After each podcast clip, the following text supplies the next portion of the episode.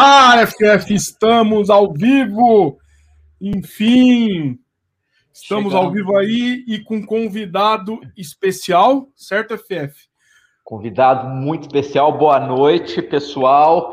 Boa noite, Alebas. Boa noite, Boa Lucas. Noite. Salve, salve. Estamos aqui. Prazer, prazer em estar aqui. Muito obrigado. Muito obrigado pelo convite aí mais uma vez, rapaziada. Na verdade, o prazer é nosso de estar aqui hoje com o Lucas Moscardini. Aí com. Assim, é, é, difícil até de falar, mas a gente vai tentar falar aqui durante o programa, assim, de, da, da carreira dele e tudo, mas eu, eu queria primeiro é, falar que quando eu entrei em contato com o Lucas, né, e eu falei assim, Lucas, aí você me manda um, um junto com, com as informações, um mini release, né? Aí, na hora que eu li lá que o Lucas tem 25 anos, eu falei assim, bicho, eu tô, já preciso, posso parar de tocar guitarra. Não, não. posso parar de tocar guitarra. Posso parar de tocar guitarra porque, assim, poxa, o Lucas, 25 anos e tudo mais, e aquela coisa toda.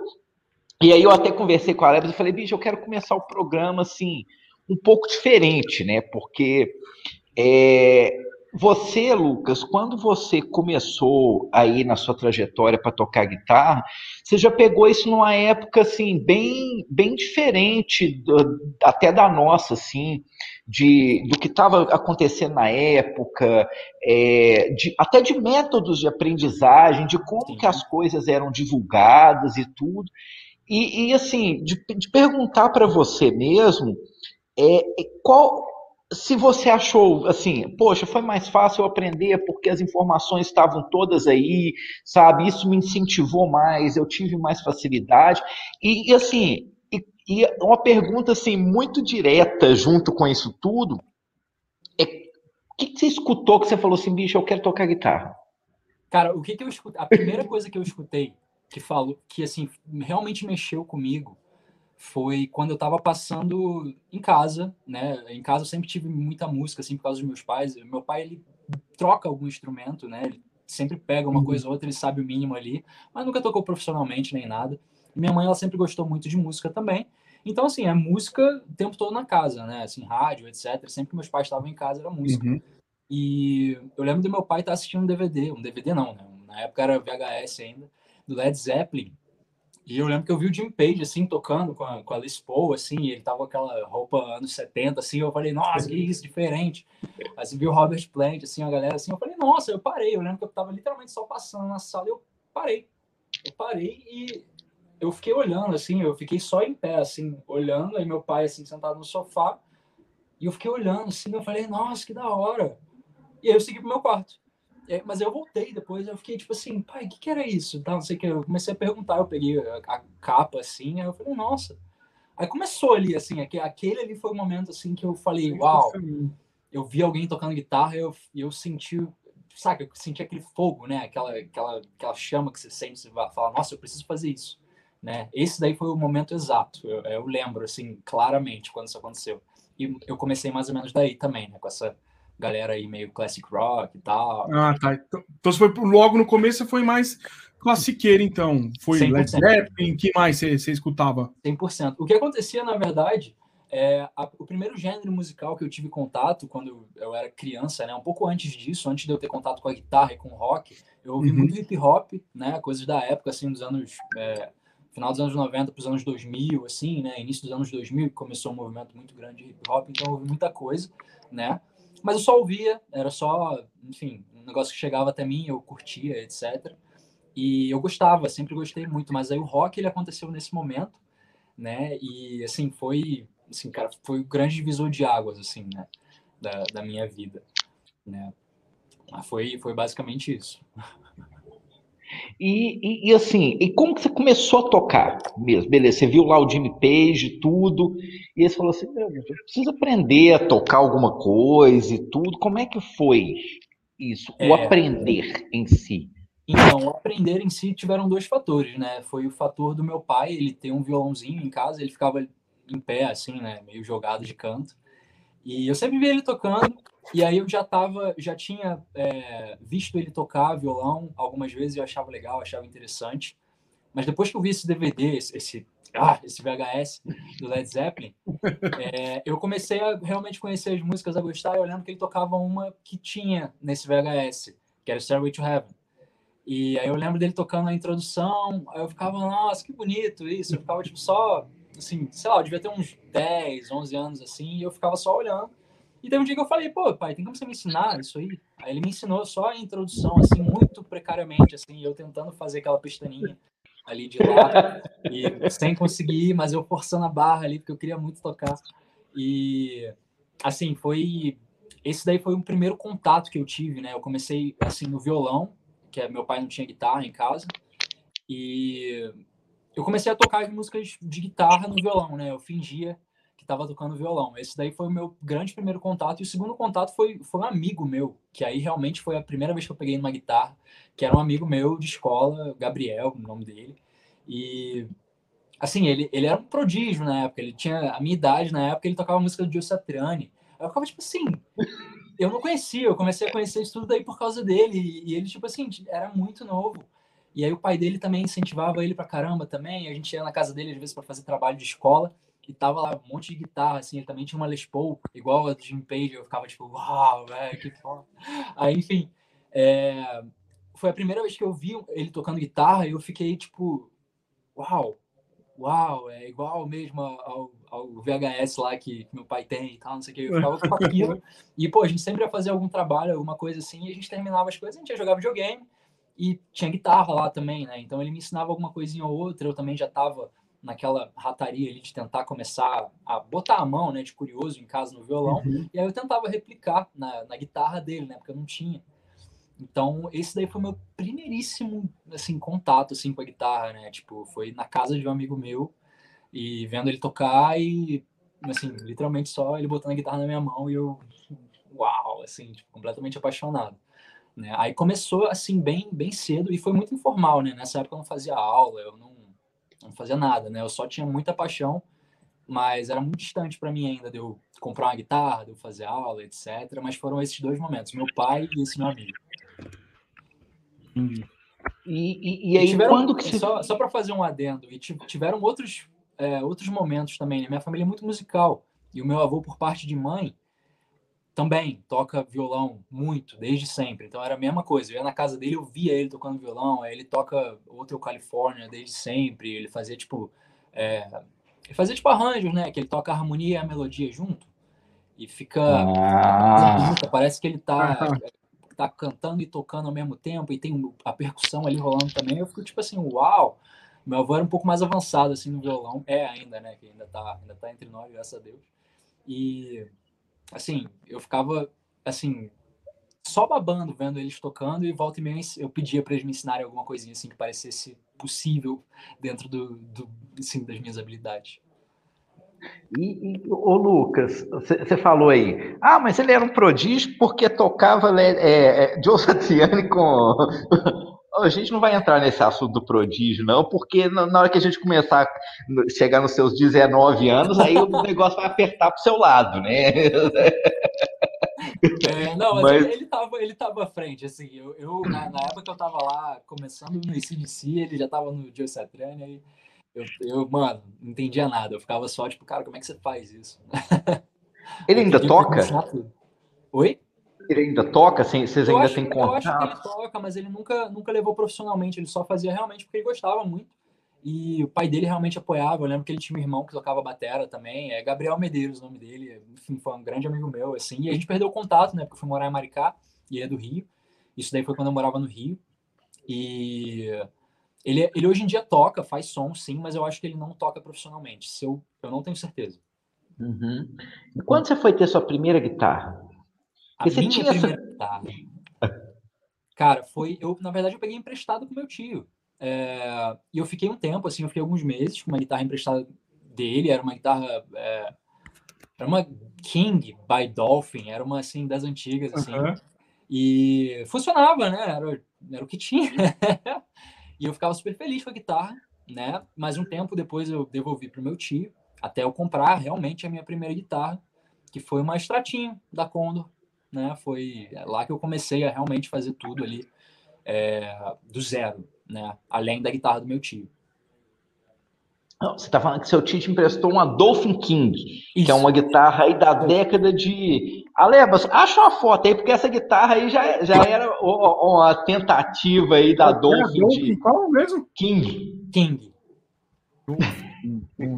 Porque a Dolphin fazia umas, umas super extratos aí na década era. de 80, tinha uhum. toda essa, essa era, onda. Exato, ela era uma super extrato, acho que ela tinha ponte fixa, se eu não me engano, ou era ponte de extrato, eu não, eu não me lembro muito bem. Ele tem a guitarra até hoje, eu que acho. cor que é? Uma vermelha, não? Era, a dele era preta, toda preta. Preta? Tá, vou tentar achar. E ela era toda, enfim, tinha uns botões assim que você apertava para selecionar o captador. Era, era meio um negócio meio grotesco assim, mas funcionava, era bem, era bem legal.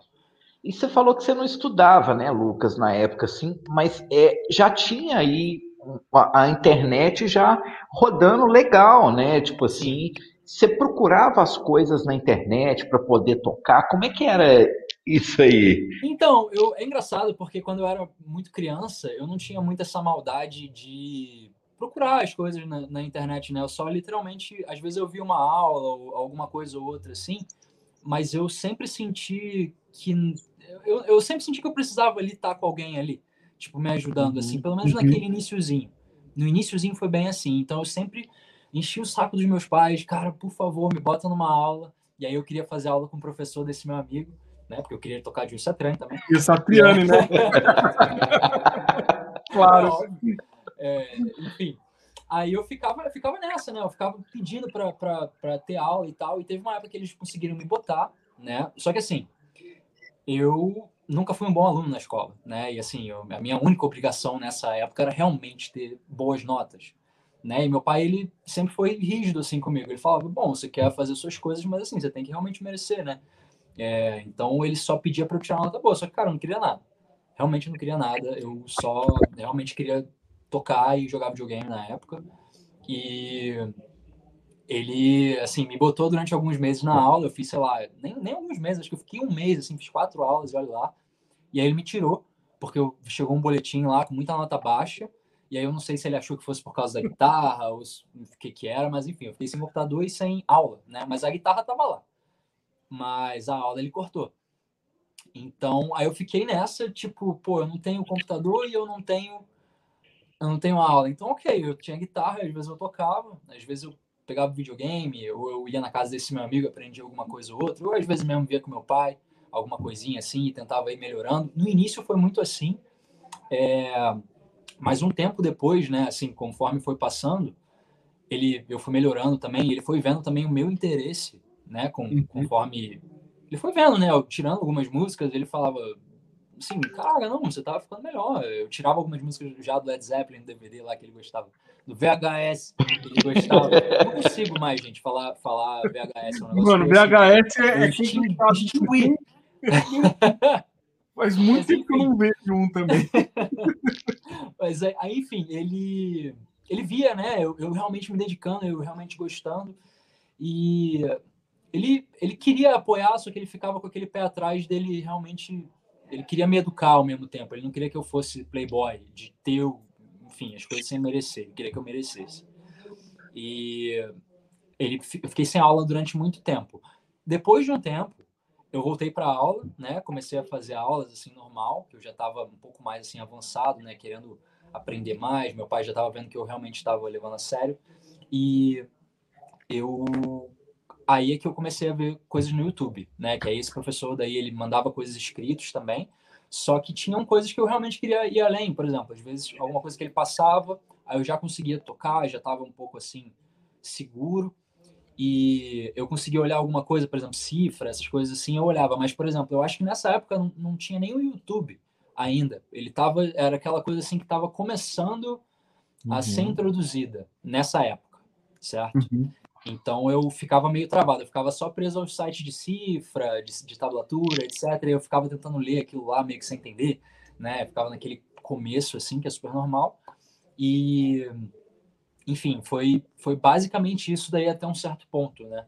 De, de início assim, né? Ele tentava me dosar ali, tentava me segurar, tentava ver se eu merecia ou não.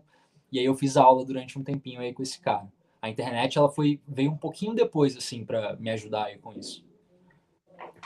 E, e, você tinha quantos anos aí nessa, nessa, nessa época? época eu Do, das aulas e tudo. Eu devia ter uns 11, 12. Ah, por caraca, aí. já nessa pegada já. Eu era, eu era bem novinho mesmo e, assim, era, eu consumia muita música nessa época, isso daí que foi bem legal, né? Com a internet era, era minha fonte de, de música, assim, né? Eu, eu ia ver, baixava muita música na, na época, né? Enfim, fazia muita coisa assim, né? E era, esse daí foi a época antes da internet, né? O, quando, quando eu realmente comecei a, a, a, digamos assim, a levar mais a sério foi quando eu fui para Maricá, né? Porque eu morava no Rio, eu morava tipo meio que num lugar assim que é de fácil acesso no Rio, que era no, no Largo do Machado, no Catete ali. Uhum. E assim, é um lugar que tem tudo, é tipo centro, é enfim. E do nada eu fui para Maricá. A gente teve muito problema financeiro com, com meus pais, teve uma época assim que eles faliram lá, negócio de, de negócios que eles tinham. E na época, foi na época de crise e tal, etc. E a gente tinha um terreno em Maricá. Aí a gente assim, deu, deu ruim, né? Meu pai vendeu esse apartamento, ele construiu uma casa em Maricá, que é, foi até onde eu tô até agora, e a gente ficou lá, e, cara, lá era no meio do mato, assim, hoje em dia já tem internet, tem as coisas todas, só que, tipo, é no meio do mato mesmo, tipo, eu, eu assim, fiquei no meio do mato a minha adolescência inteira, quase, né? E não tinha internet, então, uhum. era até um negócio que eu tava falando com um amigo meu essa semana. Tipo, pô, eu baixava coisa na Lan House, assim, é, para levar para casa, porque não tinha internet, eu ficava lá vendo vídeo aula, baixava coisa do YouTube, etc. Ou baixava, tipo, aquelas aulas antigas do Paul Gilbert, do, do Malmsteen, etc. baixava tudo aquilo lá botava no pendrive, levava para casa, porque não dava, não tinha acesso. Isso daí, é, eu jogava muito jogo, né? E eu ia muito mal na escola por causa disso. Eu repeti de ano. O que era Counter-Strike que você curtia? Eu jogava, eu jogava muito, eu já joguei muito CS também. É, uhum. Joguei muito de FPS, mas na época eu estava jogando muito RPG. Eu jogava Ragnarok, umas coisas assim, de nerd. Aí, que, na, cara, eu perdi um ano, assim, repeti, aí meus pais ficaram putaço comigo. E, assim, desde essa época eu já tava cagando pra escola, eu já não ligava, eu realmente já tava. Eu não gostava, eu, eu tinha cabeça em outras coisas. E assim, mas o negócio do jogo acabou me prejudicando. E mas quando eu fui morar em Maricá, foi muito bom porque eu não tinha é, muita distração. Era no meio do nada, eu não conhecia muita gente, eu tinha minha guitarra e vontade de tocar, né? Então foi aquele momento ali que eu ficava lá, eu, só o computador ali, sem internet, é, as videoaulas, e eu ficava lá comendo as videoaulas. Eu baixava a tablatura também do Guitar Pro, que na época já tinha também é, para eu tirar as músicas que eu queria. E eu ficava lá, assim, tipo, dias e dias só tentando tocar as músicas. E eu ficava já, né, já tava tentando tocar o Metallica, já tava, assim, levando legal. Nessa é época eu, eu já tinha banda também. E aí, Lucas, você, você tinha ah. quantos anos aí? Aí, bom, eu fiquei até uns 13, 14 anos no Rio, né? Eu fiquei uhum. por aí, eu melhorei um pouquinho na guitarra até lá. Aí eu mudei de guitarra, eu vendi a Condor na época, peguei uma Epiphone SG, já fez um, Upgrade, um upgrade, né? É, peguei, tirei o, o, o ampzinho que não tinha marca, peguei um cubinho orange pequenininho assim, que aí já era, sei lá, pelo menos era bonitinho. e, enfim, aí depois disso daí a gente foi para Maricá e eu tinha lá para uns 14 anos assim. E eu já tinha banda, tá? Eu quando eu morava no Rio, eu já já quando eu estudava lá no Rio, eu fazia muito som com amigos, assim, é, nem era coisa tipo Green Day, Power Accord, assim, tipo, uhum. pop punk. Eu toquei muito pop punk nessa época, porque era muito fácil, era algo que estava muito na, em alta na época, né? Era Green Day, é, várias outras bandas do, do gênero também, né? E a gente tocava várias coisas assim. E eu tive algumas bandas de pop punk, né? Eu tive uma banda que, assim, a gente era muito moleque, a gente chegou até a gravar, eu queria até pegar essas gravações, assim, de, de novo, mas assim, já teve experiência com estúdio, com show, etc. Era uma bosta. Mas, tipo assim, já foi uma escolinha ali para mim, né? Porque eu já aprendi a lidar com as pessoas, a gente já conseguia ensaiar, eu já tocava ali com outros músicos, então foi uma coisa assim muito, muito é, primata a gente lá, assim, meio que sem saber o que, que a gente estava fazendo, né? Assim, meio que uh, descobrindo as coisas. Mas foi muito bom, cara, porque gente aprendeu, a gente já foi fazer o show, a gente vende ingresso, então todo esse corre de banda, né, que eu vivo hoje, Entendi. já começou desde lá de trás, assim, e foi muito crucial isso, né? Eu tive essa primeira banda, né? Que é, eu levava som assim com os amigos, né? Sempre um amigo guitarrista lá em casa, esse meu amigo também, levava um sonzinho de vez em quando. E a gente ficava nessa. Aí depois eu arrumei uma galera mesmo para fazer um som, né? Eles me chamaram, assim, alguma parada assim. E a gente foi fazer esse som. Aí depois eu tive uma outra banda é, que também fazia essa mesma pegada de som, só que eles eram mais conhecidos, assim, na, aqui lá no Rio, né?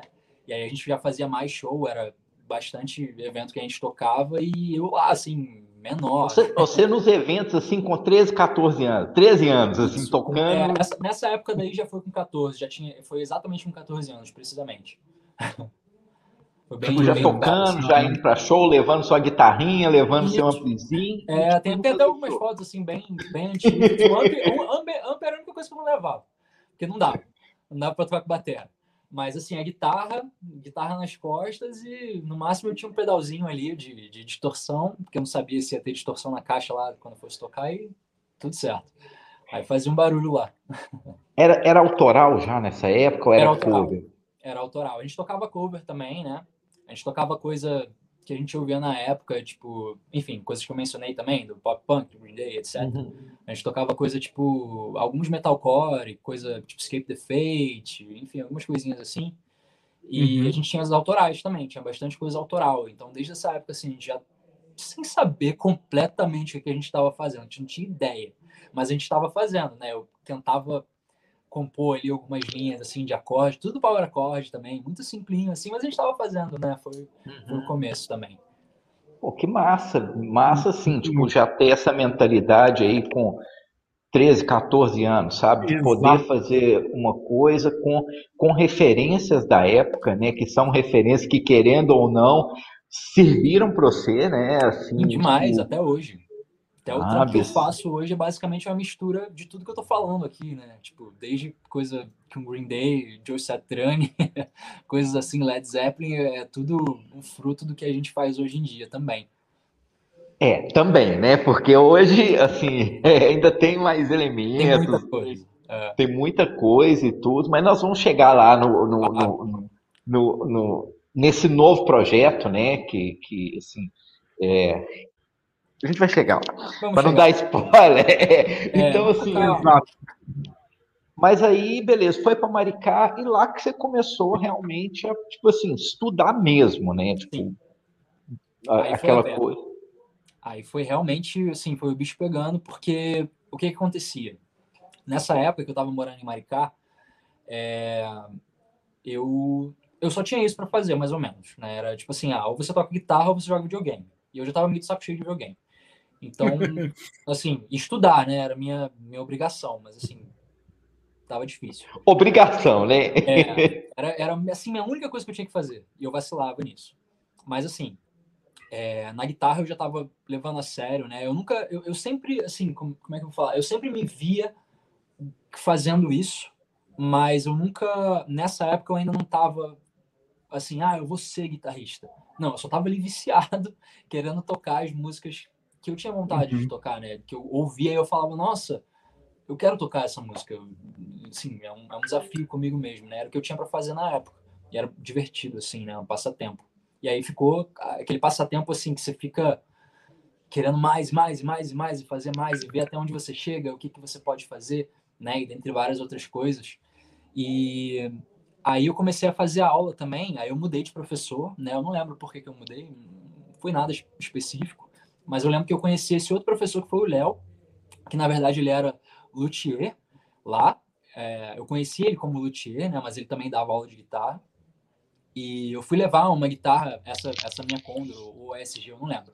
Alguma dessas aí para acertar, né? Para regular, porque eu acho que estava com a corda meio alta e não estava conseguindo tocar legal. E aí eu descobri que dava para fazer isso. Eu levei em alguém, foi o primeiro cara lá, o cara mais perto. E aí eu fiz uma amizade muito grande com ele e com outro cara lá. E Aí eles falaram que, ah, ó, o Léo dá aula e tal, não sei o quê. Aí comecei a fazer aula, isso no Rio, né? Então a gente sempre ia é, de Maricá para o Rio, é, pelo menos uma vez por semana eu ia no Rio, porque tinha é, tinha tanto família, etc. Tinha, tinham várias coisas lá e eu, assim, visitava. Minha mãe também ainda tinha conseguiu é, manter um negócio aqui, enfim, ficou ficou nesse meio lá e cá, né? Maricá e Rio. Meu pai também trabalhava no Rio e morava em Maricá, então era todo dia indo e voltando. E aí, volta e meia, eu pegava carona com eles e ia fazer aula, né? Já tinha convencido meu pai e ele já tava ok, a gente tava fazendo aula e aí começou tudo, cara. O Léo, ele mostrou é, todos esses guitarristas nerds dos anos 80, é, basicamente todos, todos mesmo, sou apaixonado, desde Paul Gilbert, Vai, é, o próprio Malmsteen, etc. Cara, todo mundo, tipo, literalmente todo mundo eu conheço todo, desde Brad Gills, é, todo mundo mesmo. Tipo, eu realmente via todas as aulas do. Como é que é aquele que tem, tem o. Nossa, que é, que é muito antigo, que, que. Ah, enfim, aquelas aulas lá, acho que é R, RHE, é, RHE, alguma coisa assim, que tinha todas as aulas, eu assisti tudo também, né? Ele que me botou essa essas ideias, ele que me passou escala, e realmente eu comecei a estudar, né? Eu aprendi escalas legais, não só músicas. Então eu estava começando a aprender improvisação, etc. Aí que eu comecei realmente a, a caminhar assim no instrumento e a ver, tipo, pô, eu realmente consigo ser um pouco mais independente e criar mais coisas do que eu estou fazendo agora, né? Porque eu também tinha vontade de, eu também tinha, fui sempre sempre tive banda minha vida inteira. Desde essa época daí que eu tive a primeira, eu nunca fiquei sem tocar com banda ou etc. Então, eu estava querendo aplicar nas minhas bandas, né? Fazer solinho, etc. Começar a entender como é que eu faço isso, né? Como é que os caras fazem isso e soa tão legal. É... E aí eu comecei, fiz essas aulas aí, passei um bom tempo, acho que fiz alguns anos assim de aula com o Léo. E chegou um momento que o Léo falou, cara, é... e eu tava indo lá para aula dele para resenhar, para trocar ideia. Assim, que a gente chegava lá e ficava eu e ele fazendo som, assim, improvisando e uhum. tocando, toda a parte técnica, o Léo que me ensinou também, etc. Assim, para eu começar a andar um pouquinho mais com a guitarra, né? E ele virou e falou, cara, é... assim, não tem muita mais coisa para eu te ensinar, certo? É, eu acho que é legal você procurar outra pessoa. Eu achei muito foda ele ter falado isso. Muito foda. Achei, achei, incrível, cara, porque normalmente a galera te segura, né? segura, ali, tipo, é, exatamente. Só como? Muito foda mesmo, bicho. E, pô, achei muito mesmo. nobre. Ele fazer isso daí. O Léo é meu amigo até hoje, cara. Eu levo guitarra para regular com ele e, tipo assim, só ele que consegue deixar a guitarra 100% além de mim, né? Eu que, eu, eu que regulo minhas guitarras, etc. Inclusive ele que me ensinou. Mas quando eu, eu preciso fazer alguma coisa, eu levo nele, cara, porque ele é o cara. E, assim, é, ele teve esse gesto daí e depois disso daí eu fiz mais aulas com outras pessoas também. É, eu fiz aula com o Alexandre Valadão durante um tempo. Não sei se vocês conhecem ele, mas ele é um guitarrista do Rio também. Ele deu aula, foi, acho que para alguém do Barão Vermelho, Frejá, não sei. É, para algumas pessoas, assim, ele é bem do blues. É, não me é estranho. É estranho. É, então, ele é, ele é bem conhecido músico de sessão, estúdio, etc. Ele também, eu acho que ele tocou com alguns outros artistas assim também. Ele é, ele é bem conhecido lá no Rio também. E eu fiz algumas aulas com ele também, foi bem legal porque ver o cara tocando, ele era realmente, o Léo ele era muito muito bom, mas ele não ele não chegava no nível muito profissional assim, né? E ele, e ele sabia disso. É, ele, ele ficava ali realmente dando aula, ele não, não era muito cara de fazer show, etc. E aí o Alexandre ele já tinha muita essa manha, então ele tocava diferente, ele fazia coisas assim mais. Ele soava muito blues, assim, então eu ficava, uau, tipo, caraca, o cara você ouve assim, você fala, tem alguma coisa diferente aqui. Aí eu queria aprender, né? E ele era amigo do meu avô. E esse meu avô que, que, que toca também. Aí meu avô foi lá, desenrolou com ele, me botou para fazer aula. Eu fiz algumas aulas com ele. Seu avô que já tocava fingerstyle, né? É, toca ainda, ainda tá aí mandando. É. tava tocando no Hotel Califórnia lá, foi na casa dele. tava lá mandando. E, enfim, aí eu fiz umas aulas com, com o Valadão também, foi bem legal. E enfim, depois disso foi muito inviável, cara, de eu ficar indo e voltando para o Rio sempre para fazer aula. É, às vezes eu tinha que faltar, eu só tinha aula na outra semana. Às vezes o próprio professor tinha que desmarcar também, tinha algum imprevisto, né, que é super normal. E tinha, tinha que desmarcar, e eu ficava naquela, caraca, mas eu queria estar tá aprendendo, sabe? Tipo, eu ficava me coçando. Aí eu descobri um lugar lá em Maricá, né, que era um estúdio, e esse uhum. estúdio foi uhum. muito importante para mim, é, que foi o estúdio da Eldorado, e lá é, eu comecei a ter aula com o Vitor Ora. O Vitor, ele é guitarrista, assim, ele guitarrista de prog, cara. O cara é, assim, brabíssimo. Era, ele era tipo Petrucci, assim, lá, só de Maricá. Né? E o cara dava lá na minha cidade, assim. Aí eu ficava tipo, nossa, tem um lugar aqui, um cara que toca isso aqui perto, sabe? Tipo, nossa senhora. Eu fiquei, tipo, falei, mano, eu tenho que fazer aula com esse cara. Aí eu conheci o cara e, pô, o cara com, pô, os PRS, assim, porra, Schecter sete cordas. E eu fiquei tipo assim, nossa, essa guitarra tem mais corda. Eu ficava louco, assim. E, enfim, isso daí me. Cara, o Vitor, a parte teórica e técnica foi basicamente, foi, eu aprendi tudo com ele. Então, teoria, o cara é um nerd do jazz, ele formado na, na Unirio lá em licenciatura. E, enfim, teve até uma época que eu tava querendo cursar, né, licenciatura também em música. E aí ele fez umas preparações assim comigo, a gente fazia ditado, a gente, ele é, reproduzia a prova comigo, etc. Uhum. E ele foi muito gente fina, cara. Ele foi muito legal. É, teve uma época que a gente estava passando lá em casa também. Enfim, meu pai tinha sido demitido, aí ele conseguiu outro emprego, aí ele foi demitido de novo. Aí foi aquela época braba de crise, assim. Uhum. E aí teve uma época que ficou os meus pais, os dois, assim, sem realmente poder. Eles já viram que eu tava muito talentoso ali, assim, tipo, esforçado na parada, né? Uhum. E eles queriam me incentivar sempre, estavam sempre me dando apoio. Eles viam que eu gostava, eles viam que era um negócio que eu me empenhava. E eles não podiam mais pagar. Eles literalmente chegaram e falaram: Olha, realmente você merece. É, a gente vê que você está se esforçando, só que, tipo assim, agora não dá, saca? Não, não tem como, saca? A gente vai ter que te tirar da aula de guitarra. Aí eu falei isso pro Vitor. Eu falei: Ó, oh, Vitor, vou ter que sair, tá? Porque apertou a situação lá em casa, não tá nada bom. E é isso, tá? É isso aí.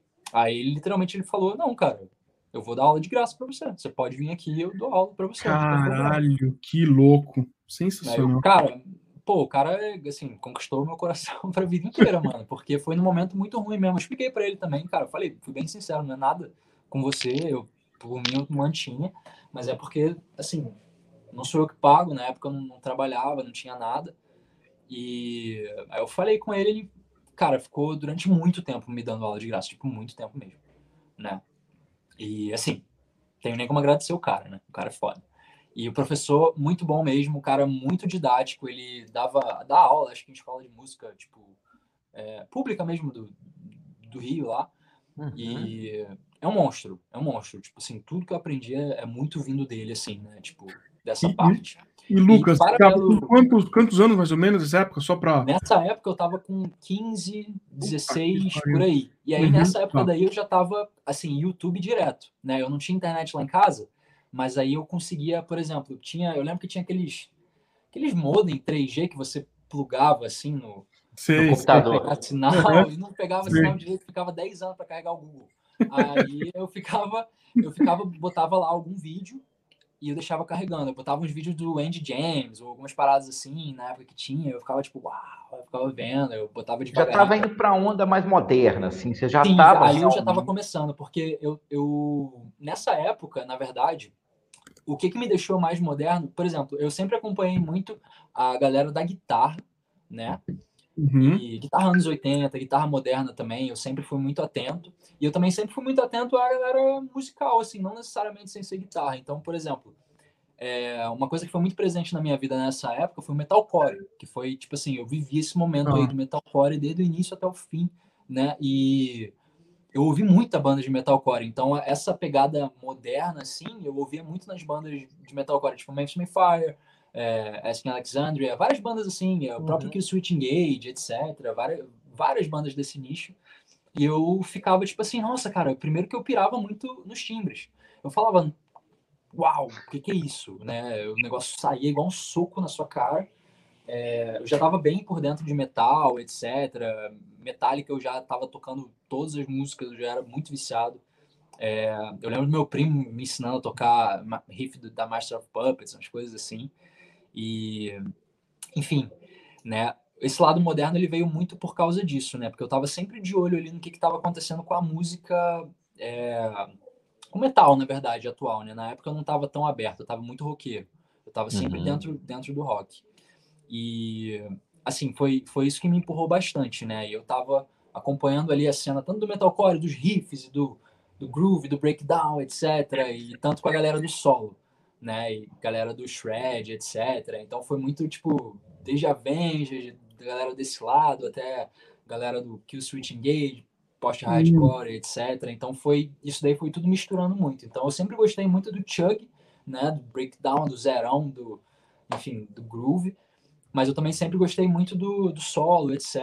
E, enfim, várias outras coisas, né? Também no meio. Né? Mas nesse momento daí que começou a entrar bastante o YouTube na minha vida, porque era o Vitor ali me dando é, aula, ideias, etc. E aí do outro lado eu eu ficava naquela sede, né? E aí eu já estava um pouco mais esperto assim com o YouTube. Eu ia na House, baixava um vídeo, ou conseguia botar para carregar assim no computador e não, não desligava o computador, deixava o vídeo carregado ali. E aí ficava ficava vendo, né? Uhum. Ó, alguém falou aqui no chat que vai chamar o Vitor aqui. Por favor, cara, o Vitor é um queridíssimo, tá? E tenho muito que agradecer para ele sempre. É... Foi, foi, a Beatriz, a Beatriz era Beatriz hoje. Por favor, Beatriz, chama o Vitor que ele é, ele, é, ele é o melhor.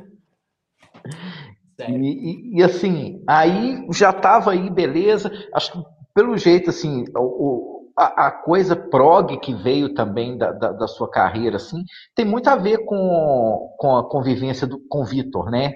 Também, é, com certeza. Eu, eu sempre tive muito interesse, né? Eu sempre ouvi muito. Ele, ele me ajudou a entender o que, que era aquilo, né? Porque eu sempre chegava assim, Vitor, cara, o que, que é isso aqui? Que modo é esse que ele tá usando? Sabe? Eu já chegava com as perguntas assim e ele ficava meio assim, tipo, cara, o que, que esse moleque tá me perguntando isso?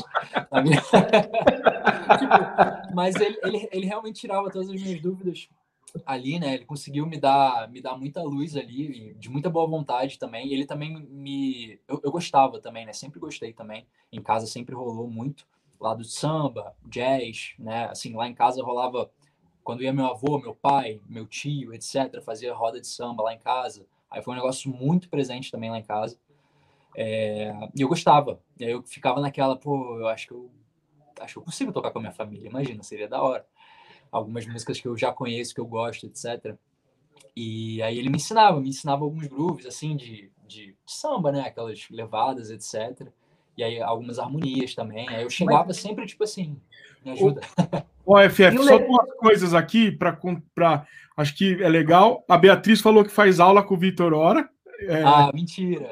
É, ó, por isso que eu acho que por isso que ela falou aqui que vai chamar ele. Ah, Beatriz, e... por favor, manda um beijo pro Vitor, tá? Fala, fala para ele que, ó, ele é o cara, tá? E que ele me ajudou muito nessa época daí que passei perrengue. e, o, e aí, aí, um pouco do que você tá falando, o, William, o Will Tubarão, o Tutubo aí. Ó, oh, Will aí. Fico Salve. muito impressionado com os elementos de MPB jazzísticos que o Lucas coloca em suas músicas. Sou muito fã da mistura musical. Top. E aí, ó, só porque você falou quem tá aí, ó. Opa, Vitor Ora. Ah. Grande músico. Suava frio pensando que eu ia conseguir ensinar para esse monstro. ó, o Vitor aí, porra, Vitor, tamo junto, cara. Tava contando aqui aí a história aí. Obrigado aí por você ter aparecido e, mano, obrigado aí por todo o apoio aí desde sempre. Obrigado de coração. Vitor é um monstro aí, ó. Pra quem não conhece, vai lá fazer aula com ele. E aí, vamos lá, o Vitor te ensinando o samba, te ensinando essa, Sim, esses, então, foi... essas coisas para você poder tocar com sua família, né? Então, eu sempre tinha, eu, eu tive muita vontade para eu tocar com a galera lá, para fazer som.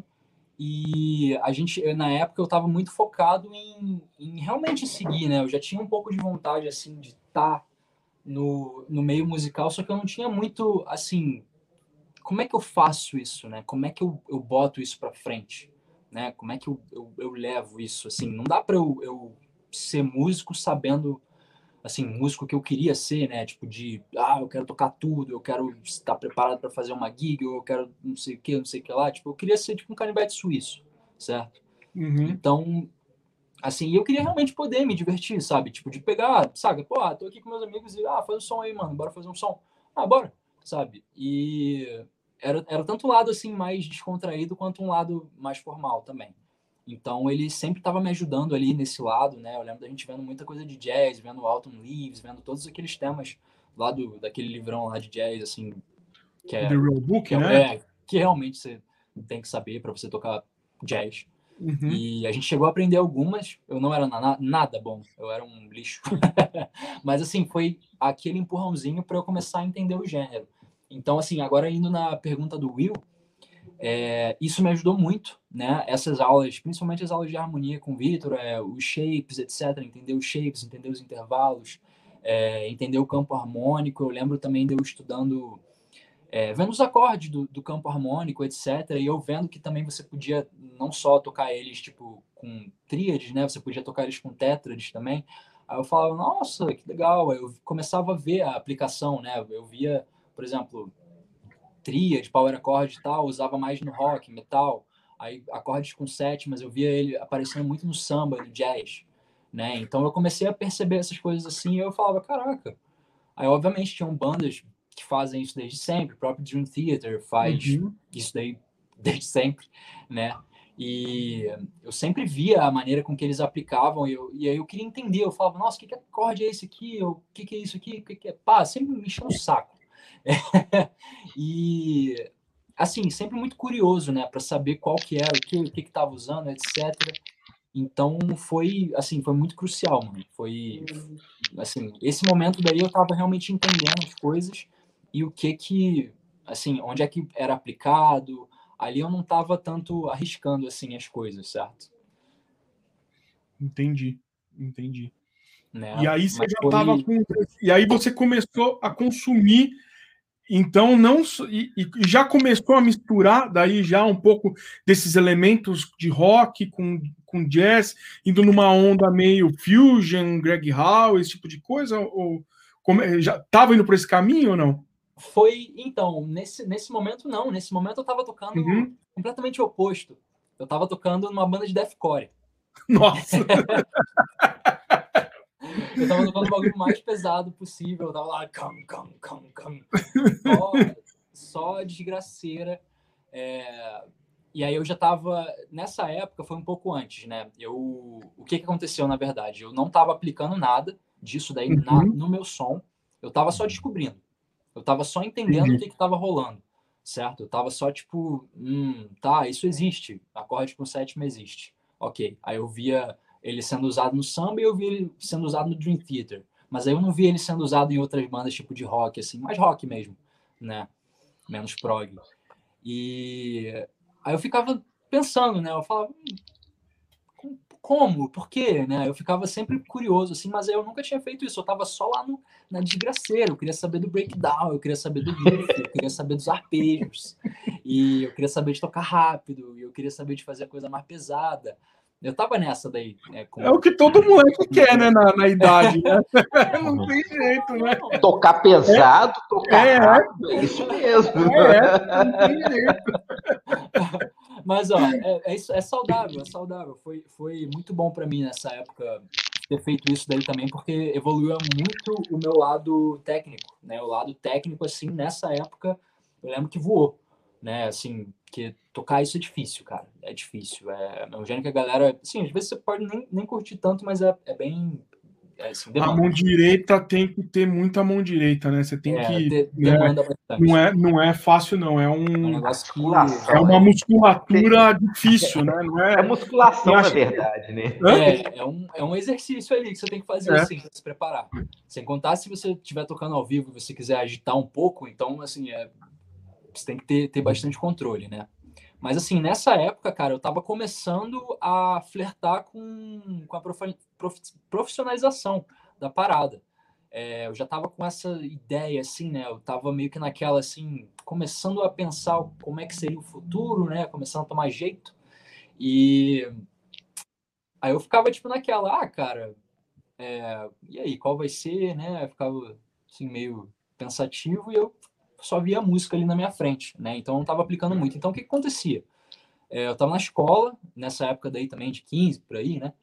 E aí eu comecei a dar aula, né, para amigos, assim, tipo. E aí o meu primeiro aluno foi meu grande amigo Vitor também, né? Não Vitor Ora, mas Vitor Gorman, que, assim, amigaço meu até hoje, estava falando com ele hoje, assim. E literalmente vendo coisa de guitarra, dando, dando dica para ele. E ele literalmente, tipo, pô, ele me apoiou, cara. Ele me apoiou. Ele não precisava, ele podia ter ido fazer aula com o Vitor. Mas aí ele falou, pô, você, você realmente vai começar a fazer isso? Então, pô, eu vou fazer aula com você. Aí eu falei, ah, mentira, velho, sério. Aí vamos nessa, eu te ensino, você cola lá em casa, a gente faz as paradas todas. Então eu comecei nessa, comecei dando aula pro Vitor. É, e aí daqui a pouco ele tava começando a tocar também, ele fazia som, e daqui a pouco comecei a dar aula para um outro, para outro, para outro.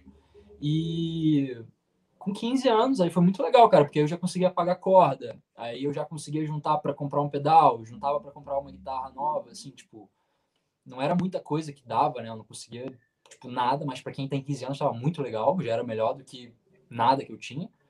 E me ajudava a eu estar tá sempre estudando também, eu passava o conhecimento, né? Eu estava treinando ali da aula para uma pessoa que eu já me sinto confortável. Ele era, pô, meu melhor amigo, assim, na época, estava perto comigo sempre. Então eu tava sempre ali, tipo, e ele dava feedback para mim. Ele falava, ah, cara, eu não entendi direito, tem como você explicar de outra forma, etc. E aí eu sempre lá me virando para fazer ele entender. E, cara, essas aulas aí foram muito legais. Foram, tipo assim, é, realmente eu, eu, ajudei ele, eu consegui passar mais ou menos o que, que eu tava aprendendo ali, o que, que eu já tinha aprendido, o que, que eu achava fácil de aprender. E, assim, segui assim durante alguns, algum tempo, assim, alguns meses, acho que um ano. E uhum. depois de um tempo, o, eu acho que o Vitor, eu não lembro exatamente o que aconteceu, assim, eu não sei se ele ele ele estava menos dias no Del Dourado dando aula, ou se ele estava ou se ele estava em outro lugar, ou se ele estava com outro trampo, eu não lembro o que que foi, mas ele estava indo menos vezes para lá para dar aula. E aí é, a galera lá do estúdio, né, o Thiago, que era o dono do estúdio na época, ele também às vezes me via tocar. Eu acho que o Vitor também deve ter comentado, óbvio, também que isso daí não acontece assim. Eu ia ensaiar lá no estúdio também, né? Então tinha o Alessandro lá também que ele via a galera é, tocando e tal. Aí a gente trocava umas ideias também, assim, porque ele era, ele era metaleirão, assim, também. Eu curtia rock, a gente ficava trocando uma ideia. Aí ele via eu tocando, né, ensaiando lá com, com banda, etc. E aí eu fazia aula com o Vitor também, então, pô, já me dava bem com a galera. E eu acho que eles precisavam de mais alguém para dar aula lá, porque eles estavam querendo expandir, né? E tinha gente que já fazia aula com o Vitor, só que acho que como ele teve essa mudança de horário aí, é... aí eles acabaram me chamando, né? Eu fiquei assim, nossa, cara, sério? Que da hora. Eles vão chamar um, pô, um moleque de 15 anos tá começando, assim, eu fiquei tipo, nossa, eu fiquei super nervoso na época, eu fiquei tipo super tipo, cara, o que, que eu vou fazer? Como é que eu vou chegar lá e vou dar aula? E se chegar alguém que toca melhor que eu quiser aprender outras coisas, etc e tal. Aí fiquei super nervoso, mas eu literalmente comecei a dar aula lá. É, fiquei durante um bom tempo lá, dando aula. Foi muito legal. É, assim, dei aula para bastante gente mesmo. É, e assim, cara, os caras deixaram eu gravar vários vídeos lá também, assim, porque eles tinham todas as é, estrutura, tudo, tinha tudo lá. Então tem um monte de vídeo assim no YouTube, meu, muito velho, muito velho, muito velho que é deu lá tocando lá. Tem os vídeos de eu tocando cover do Rush, é, sei lá, várias coisas assim, tipo umas coisas antigas, que aí a gente gravou lá também. É, e cara, a galera lá do estúdio me deu muita moral, muita moral, tanto com o lado de, obviamente, deles deixarem eu fazer vídeo lá e deles me incentivarem, quanto, pô, deles me chamarem para eu dar aula, sabe? Foi, foi muito maneiro, assim. Eles podiam realmente ter chamado outras pessoas, mas acho que eles, sei lá, eles viram meu interesse ali, viram um moleque ali, tipo, pô, esse moleque que acho que ele gosta de fazer um negócio, sabe? E me deram essa moral, né? Foi bem legal. E, e seus, seu pai, seus pais devem ter achado isso muito massa, né? Tipo assim, quando você chegou e falou assim, olha, eu vou começar a dar aula. Dar aula, né? Lá no estúdio. Foi, foi, cara, foi interessante porque assim, é, demorou muito, cara, para eles levarem a sério, tipo, para eles entenderem, mesmo gostando de música, mesmo, mesmo me apoiando, mesmo dando tudo, eu acho que demorou muito para eles entenderem que, tipo assim, caraca, ele realmente vai fazer isso. Tipo, é sério, tá, né? O bagulho é tá sério, não é só. Isso. É, uhum. exatamente, porque eles me viam ali e eu, pô, era aquele negócio, né? Eu tocava guitarra, né? E eles não viam ali o que, que eu tava fazendo exatamente, né? Eles não viam ali que eu tava comendo o negócio e vendo todos os modos, etc. Tudo que podia vir, assim, eu tava pegando e aprendendo.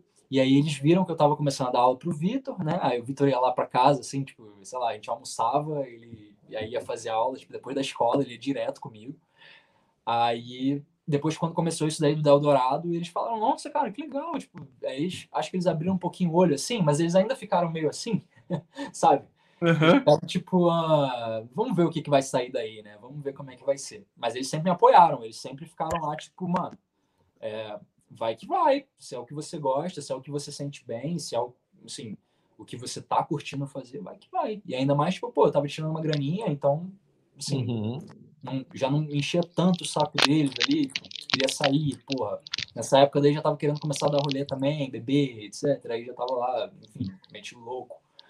Sair fazer isso daí Ué, adolescência, né? É, já, pelo menos não enchi o saco deles. Eu tava lá no meu. Então, assim, se eles falassem qualquer coisa, pelo menos eu tinha um argumento. Né? Então, assim, uhum. menos pior. Às vezes. Mas assim, e aí foi o início então da profissionalização veio através das aulas, né? Isso.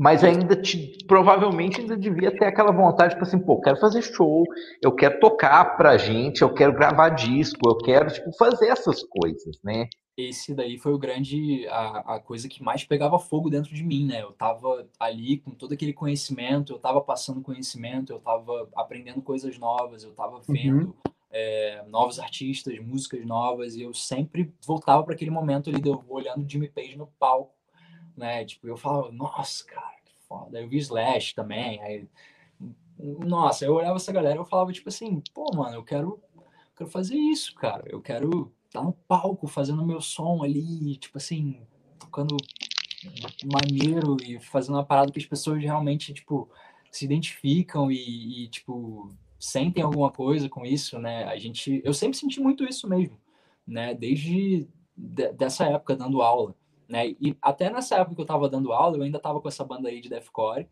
né? E nessa época daí, essa banda de deathcore foi muito importante para mim. Essa banda daí se chama Oceano do Caos, tá? Tem tem no YouTube, depois vocês deem uma olhada. É, tem uma música que se chama, se chama Sentenciado pelo Mal, tá? E essa música daí, ela meio que foi assim, o link para tudo, tanto com questão que veio a vir depois no vitalismo, quanto, enfim, eu mais profissional, assim, né? E o que, que acontecia? Eu fazia muito show na Planet Music, que era uma casa em Cascadura, lá no Rio de Janeiro, e, assim, era uma casa muito trash, cara, era muito ruim, assim, era horrível. Só que, cara, era lá que rolava, era lá o rolê. Toda a cena do metalcore, do deathcore, do, da porradaria do metal, etc. Tudo rolava lá. Então tinha muito evento que a gente tocava lá, né? A gente, tipo assim, era escravizado, né? Tipo assim, você ia tocar, você pagava para tocar no evento dos caras, né? Mas eu tocava, porque eu era maluco. E eu queria muito tocar. Tava palco, você queria né? tocar, você queria. Eu queria estar tá lá, né? E é tipo assim, aí é aquele negócio, né? Você, ah, vamos botar a cara porque ninguém conhece a gente, etc. Na época uhum. da internet, assim, a gente não sabia usar a internet de uma maneira que que nem a gente usa hoje, né? Você Sim. consegue ter uma banda aí completamente da internet, né? Então a gente botava a cara para tocar e assim, eu morava em Maricá e eu pegava o busão para ir para lá com guitarra, com pedaleira, com a porra toda. E assim, tinha que dormir na rua porque não tinha ônibus para voltar para casa na hora que terminava. O negócio terminava, sei lá, três, quatro horas da manhã, tinha que ficar até as cinco e meia lá para pegar o primeiro ônibus. E aí eu ia para Maricá de volta, era, era um inferno, assim, mas era Mas era bem legal, assim, era Imagina. muito divertido. E foi a minha escola ali de show ali também, né? Foi, é, foi ali que eu conheci muita gente também. Ali que eu conheci muita gente. O negócio, eu dando aula lá em Maricá, é, investindo no meu equipamento, é, investindo na banda também, fazendo show. Nessa época daí eu já estava aprendendo a gravar, etc. Já estava na curiosidade. Desde que eu fui, fui para Maricá, eu já tinha uma plaquinha de som. Então eu já estava sempre gravando, desde que eu fui para Maricá. Então, é, tô realmente nesse momento daí eu tava tipo, bom, eu quero, eu tô cercado aqui de música, seja de um lado, seja do outro, né? Eu vou viver de música, seja dando aula, ou seja com banda, eu quero tentar de algum jeito, ou seja gravando, né? Ainda tinha gravação lá que eu tava começando a fazer. Então eu tava literalmente atirando para todos os lados e vendo o que que eu ia me identificar mais, uhum. certo?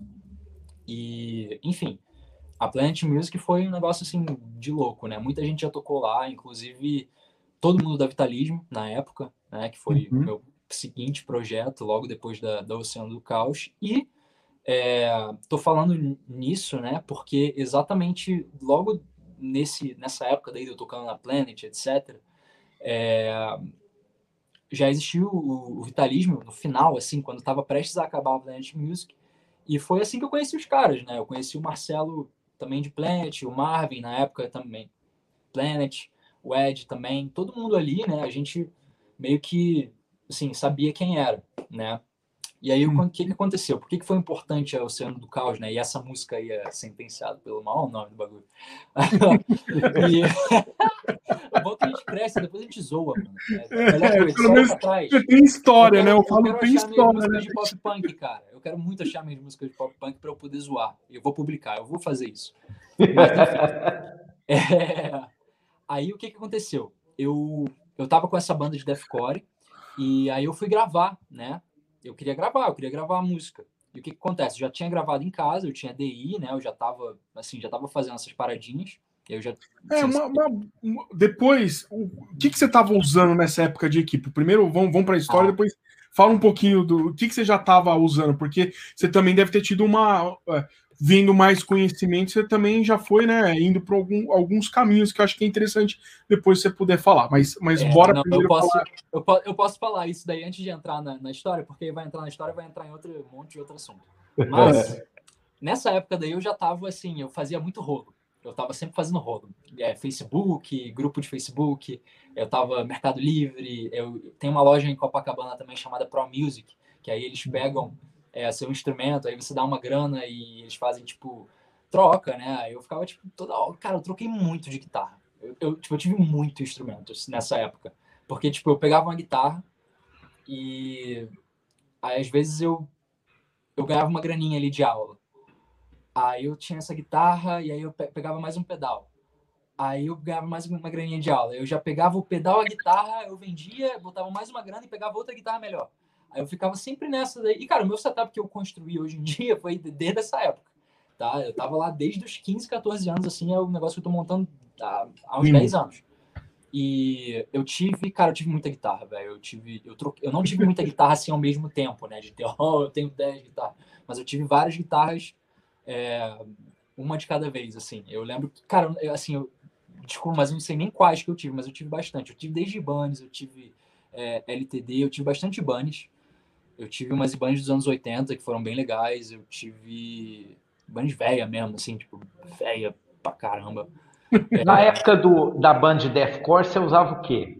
Na, você lembra? Nessa época, eu comecei com uma Washburn, que ela, eu não lembro, era uma X32, se eu não me engano, era uma Washburn dessa. Acho que eu devo ter uma foto muito antiga lá no, no Insta, tipo, das primeiras. E eu tinha uma Ibanez, também, era uma Ibanez RG, que ela era toda em mogno, assim. É, era bem legal essa Ibanez, eu gostava bastante, eu sempre trocava o captador dela. E eu tava nessa daí também, de experimentar a captação, então eu sempre tava lá soldando e soldando lá os negócios, enfim, é, me queimando. E é, eu tinha essas guitarras, eu gostava bastante delas. Eu tinha uma Jean também, uma Deceiver, que era uma Les Paul, branca, Sim. linda, uhum. maravilhosa. É, foi bem legal também nessa época. Eu não tive essas daí simultaneamente, tá? Eu tive cada uma dessas aí, tipo, separado, né? Eu fui fazendo rolo. Aí eu tive também. Depois da Washburn, que foi a última que eu, que eu peguei, se eu não me engano. É... Aí eu peguei a minha guitarra de 7. Aí eu peguei uma Ibanez 7 cordas Les Paul também. Eu acho que é uma ARZ 307, alguma coisa assim. Uhum. E eu lembro que eu mudei os captadores. Eu comprei os captadores do Vitor, da, da Schecter dele. E aí era um, era um JB e um 59.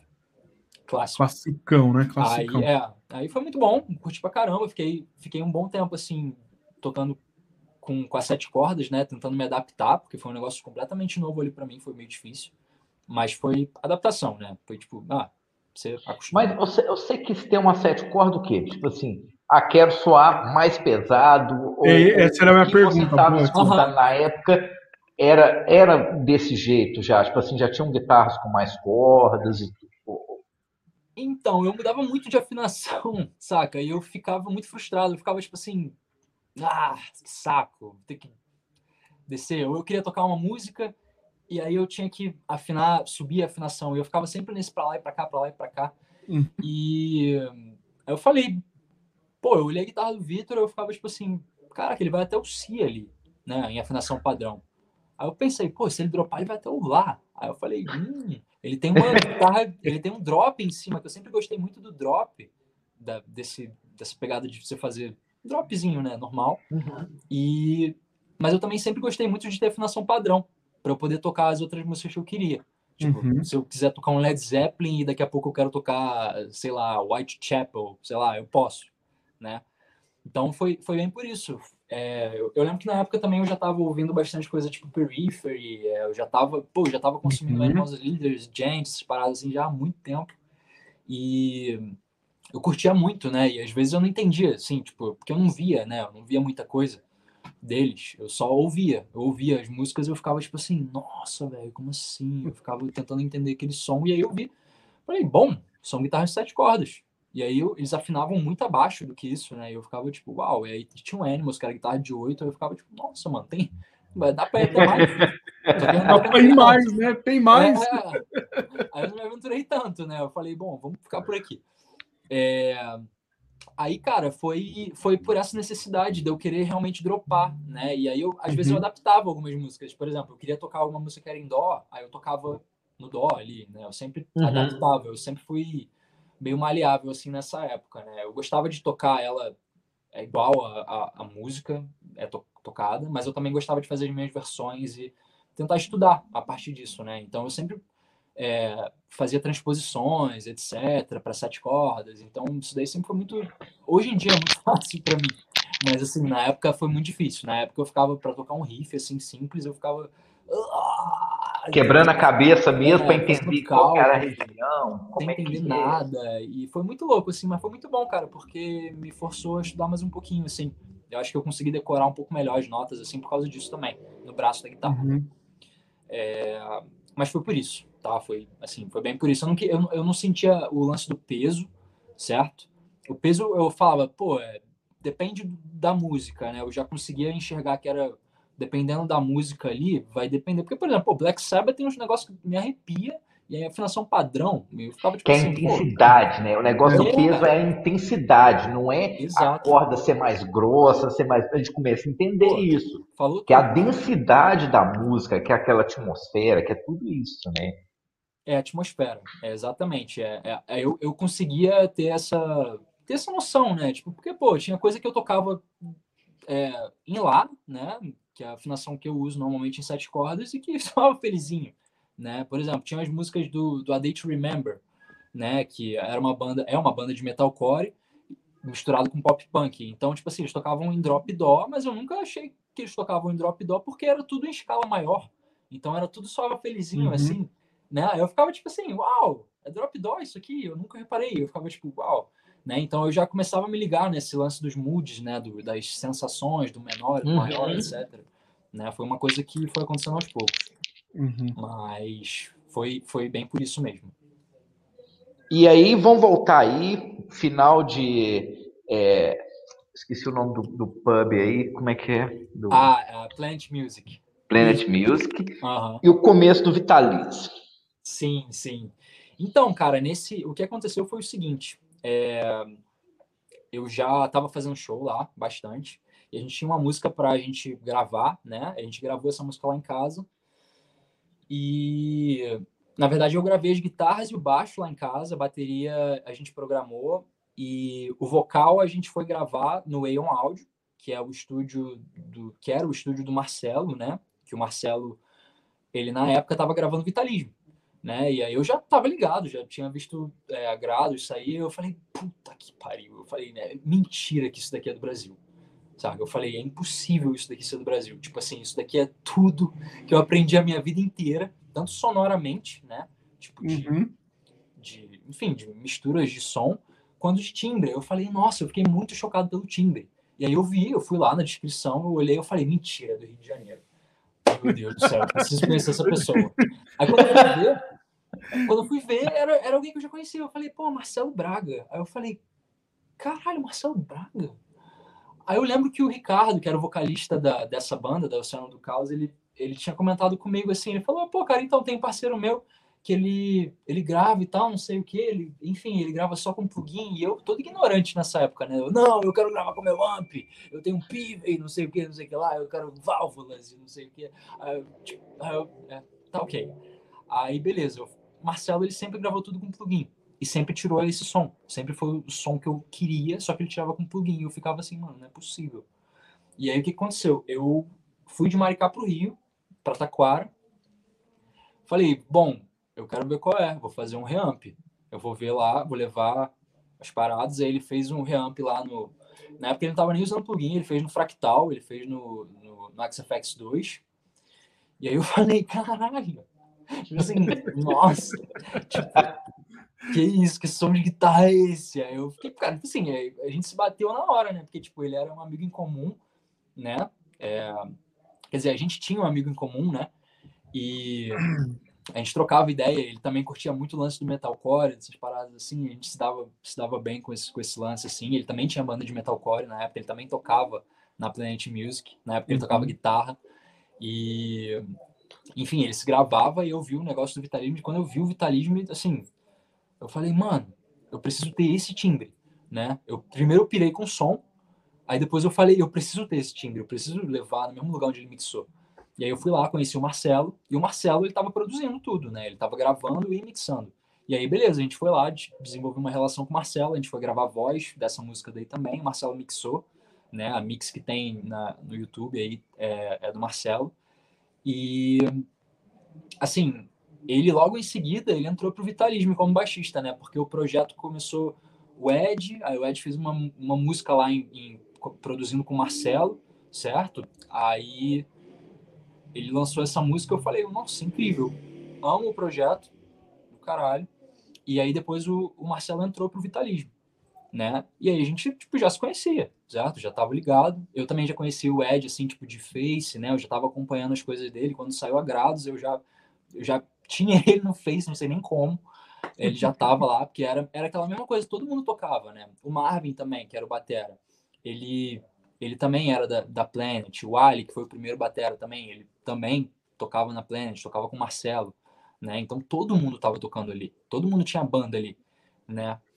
E o Ed fez esse negócio, produziu lá com o Marcelo, e o Marcelo, assim, foi peça fundamental para o bagulho acontecer. E ele acabou entrando para a banda, né? Ele foi convidado para ser para ser baixista na época, baixista e uhum. produtor. E aí ele ficou nessa daí durante um bom tempo. É, eles fizeram Causa, né, que foi o primeiro EP. Tem muita gente que me, que me pergunta isso, né? Falar, ah, cara, você entrou no Vitalismo e quando? Não, eu entrei logo depois do segundo EP. O segundo EP ficou pronto, eu entrei. Né? O primeiro EP foi o Ed, Dudu e, e o Marcelo. Eles dois aí que, assim, botaram um negócio para acontecer, cara. É, e deu aquela obra de arte. E, cara, quando saiu aquilo, que eu vi que eram duas pessoas que eu conhecia, sim, brevemente, né? A gente não era melhor amigo nem nada, né? A gente literalmente conhecia, né? Eu uhum. trabalhei com o Marcelo e eu sabia quem era o Ed. Uhum. E o Ed também sabia quem eu era, porque nessa época daí eu já estava começando a postar algum videozinho de guitarra, etc. Enfim, a gente trocava ideia, comentava coisa no Face. Tipo assim, era época todo mundo usava o Facebook, assim. E aí eu lembro que saiu tudo isso, né? E eu fiquei impressionado com o som, cara. Eu falei, nossa, cara, porque, assim, olhava as coisas que eu ouvia, eu falava, nossa, cara, tem samba aqui, tem tipo música latina, mano. Saca? Tem flamenco, tem coisa que eu toco no violão, tá ligado? Tem um negócio que parece La Bamba, que foi uma música que eu tocava com meu avô, saca? Aí eu ficava tipo, mano, caraca, o cara tá fazendo tudo, ele toca guitarra de sete cordas também, mano. Eu ficava tipo assim, ele tá fazendo o que eu quero fazer, velho. Saca? Eu, eu, eu, realmente, tipo, esse é o som, mano, que eu sempre quis fazer, saca? Pô, um bagulho de guitarra, assim, na cara mesmo e solão, várias paradas assim. Falei, Instrumental, tudo. Um negócio misturado com muita, muita influência de metalcore, muita moderno, assim. Eu falei, cara, mano, porra, não acredito, saca? Eu, eu já tava começando a fazer os meus sons, eu nunca tive a pretensão de eu entrar no Vitalismo. Eu sempre, tipo assim, eu, eu comecei a compor é, algumas coisas, assim, bem informal, até com mais outras pessoas. Depois eu comecei a fazer coisas sozinho, etc. E que aconteceu? O André, né? Ele foi o primeiro guitarrista do Vitalismo, né? Uhum. Ele, ele entrou no Vitalismo durante um tempo, depois ele saiu, né? E aí, nesse meio, eu já acompanhava o Vitalismo, eu tava tipo assim, pô, beleza, Vitalismo, Marcelo, André, Ed, o Ali, já tava fechado ali a banda, e eu tava querendo fazer a minha parada, né? Para eu também chegar ali com nessa cena aí, saca? Porque tava começando esse movimento, já tava acompanhando essas bandas já há muito tempo, o Periphery, e o Animals e tal, não sei o que. Já tava, tipo, pô, já tava familiarizado, assim, com o som. E já conseguia tocar alguma coisa ou outra. Então, a linguagem era muito diferente, né? Quando, então, quando ele quando ele fala alguma coisa ou outra, ele já estava tocando Mary Gold lá, sabe? Aqueles tempos esquisitos e tal. Já... É, mais, é mais ou menos por aí. Você tá entendendo? Eu conseguia fazer uma abafadinha. conseguia fazer aquele sequinho, pá, pá, pá, pá, pá, pá, pá, pá, e aí conseguia botar uns, uns dissonantes, algumas coisas assim, né? Que é a linguagem bem usado, né? Que foi bem usado durante, durante algumas épocas, né? Mas assim, fazia direitinho, né? Fazia, fazia legal, não era perfeito. Mas é... E aí o que aconteceu? Teve uma época que o André saiu. E nessa época, cara, antes mesmo deles anunciarem, eu postei um vídeo tocando um trecho da Bipolarity, né? Que eu tava começando a, a flertar com mídia social, né? Uhum. Eu conheci, queria conhecer mais pessoas. Eu queria mostrar o meu trabalho. Eu queria conseguir mais alunos. Eu queria, tipo, tá sempre expandindo ali, mostrando realmente quem eu era para poder viver disso, né? Eu realmente já tava ali, nesse momento daí eu já tava, tipo, certo, que eu, que eu ia viver de música. Eu não sabia exatamente o que eu ia fazer, mas eu queria viver de música. E o que que acontecia? Eu estava na faculdade, né? Eu fui para produção fonográfica. Eu fui lá aprender a gravar e aí eu fiz faculdade e foi com o Ayrton Bahia, que é um cara que é incrível, ele produziu Legião, Cassia Eller, todo mundo, enfim, todo mundo aí da música brasileira o cara produziu. É... E assim, eu tava eu tava nesse momento assim de faculdade, só que o que que acontecia? Quando eu me mudei para Maricá, lá naquele iníciozinho, é, eu já estava começando a gravar. E aí eu já estava tendo aquela experiência de estúdio, eu já estava no estúdio, eu fazia meus vídeos lá no Eldorado, eu gravava, eu dava aula, etc. Então tinha muita coisa que eu já sabia, né? Uhum. E só pelo fato de eu também ter gravado com o Marcelo, eu já aprendi muita coisa, eu já estava naquela assim. Aí o Marcelo virou meu amigo, eu já mandava mensagem para ele, falava: "Ô Marcelinho, como é que você me ajuda nisso aqui? Como é que eu faço para equalizar e não sei que, sei lá. Ele me ajudava e eu, assim, fiquei muito, assim, chateado com a faculdade, porque era meio enrolação, né? Eu tava lá, assim, e tinha muita coisa que eu já tinha aprendido e tinha coisa que eu olhava, assim, e eu falava, tá, eu acho que isso aqui, cara, você não vai aplicar isso daqui no seu dia a dia, no seu cotidiano, uhum. quando você estiver gravando uma banda. Você não precisa saber o, o, a nota que é no ali no, no 1K. Você não precisa saber que no 1K ali é um Ré, 3. Assim, tipo assim, umas coisas assim que eu ficava tipo, mano, é, no, na prática isso não vai funcionar assim. Eu já tava, tentava ver, eu falava, tipo, ah, eu acho que isso aqui não é para mim, sabe? Tipo, se eu tivesse realmente entrado aqui sem saber nada, eu acho que seria interessante. Uhum. Mas como eu já estava trabalhando. Você já levou uma bagagem, né? Aí já você é, entendi. E, e, me dava muita ansiedade, assim, de eu, de eu ver aquele negócio lá e, e de eu estar tá pagando. É, era uma faculdade paga, né? Não era pública, não tem pública de, disso. Você paga. E aí eu saindo de Maricá para fazer faculdade de noite, num lugar perigoso, que era no centro do Rio. Uhum. É, assim, para não aprender coisas relevantes né? Eu ficava começava a ficar meio frustrado, né? Algumas coisas legais foram, por exemplo, conheci muita gente legal, conheci muita gente talentosa, muita gente que me inspirou muito e me ensinou um monte de coisa. É, teve gente que me botou, pô, o Jonathan foi um amigo meu que me botou também para dar aula no estúdio em São Gonçalo. Eu fiquei dando aula lá durante um tempo também. Eu fiz aula lá com a, com a Gabi Melim, que é, assim, te, saiu logo depois aí para fazer turnê com o Melim. Aí, tipo, eu fiquei, tipo, mano, como assim, velho? Você vai. Como assim? Você vai fazer turnê? Aí ela, ah, tal, tá, não sei o quê. Enfim, aí seguiu aí o rolê. Aí, nessa mesma época, daí eu fui chamado, né? Eu postei esse meu vídeo tocando Bipolarity. E o Ed mandou uma mensagem assim, tipo, né? nem lembro onde é que foi, ele chegou a trocar uma ideia assim no chat do Face, aí ele pediu meu, meu número. Aí ele mandou uma mensagem lá e falou, pô, cara, assim, é, eu não comentei isso aí com ninguém ainda, mas tipo assim, o André ele saiu e tal, não sei o quê. É, e a gente vai precisar de um, de um guitarra novo. E o que, que, você acha? Eu falei, ah, você tá de sacanagem, né? É, é, óbvio. Tipo, por fora eu tava, tava, não, cara, beleza. Vamos beleza, nessa. muito legal, vai ser bom pra minha carreira e tal. Eu falei, caralho! Mas aí, pô, por dentro eu tava, tava igual uma criança. Eu acho que por fora eu também devia estar igual uma criança. Mas assim, é, e aí foi, foi feito convite, foi assim, e a partir daí a gente começou a a se aproximar, a trocar ideia, etc. Eu comecei a tirar as músicas já que já foram feitas e e aí a gente começou a ensaiar, porque o que aconteceu? A gente foi chamado para tocar no Tech Fest, né? Que era um era não, é um festival lá no, na Inglaterra e um festival muito grande, né? Acho que na época foi tocar o Animals Leaders, Pliny, Intervals, é, The Contortionist, é, cara, todo mundo, assim, tipo, absolutamente todo dia. É um festival de vários dias e é um camping, assim, todo mundo acampa lá fica vários dias lá. E é só prog, é só, tipo, uma, é só sete cordas, é um negócio muito louco, assim, e você vê todos os artistas lá, muito uhum. legal. E aí a gente engatilhou uma turnê junto com isso, né? A gente fez alguns outros shows. É, teve essa outra banda da galera da Alemanha aí que tava tocando junto com a gente. E assim, foi, cara, foi tudo do nada, assim, tipo, eu era um moleque, eu sabia tocar as músicas, né? A gente tava ali. Você é o que? 19, 20 anos, né? Por aí. Sim, eu tinha, é, eu tinha 19. E aí a gente tava com essa responsa, né? De tipo, caralho, mano, Tech Fest, tipo, uau! Né? Porque foi o Vitalismo teve muita proporção. Não sei se pra galera que tá assistindo aqui, se todo mundo conhece, mas o Vitalismo foi uma banda que, na época que lançou, teve uma proporção muito grande de internet. Então, assim, na internet os vídeos bombaram muito. É, galera falando muito. A gente teve um press também muito bom, que tinha uma, uma revista, revista digital, né, um site, que cobria também, que era o God Gent, que aí fez uma, uma avaliação lá do EP, quando saiu, etc. E foi muito bom. É, e Lucas, só para emendar nessa pergunta, o Marcos Leal ele perguntou aqui, Lucas, toca demais, tem uma curiosidade, o que atribui o sucesso do Vitalismo?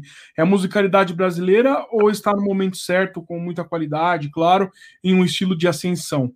Aproveitando isso que você está falando aqui. Sensacional cara... essa pergunta, velho. Marco, Hã? obrigado, velho. É, cara, essa é uma pergunta muito boa e eu acho que é um pouquinho de cada.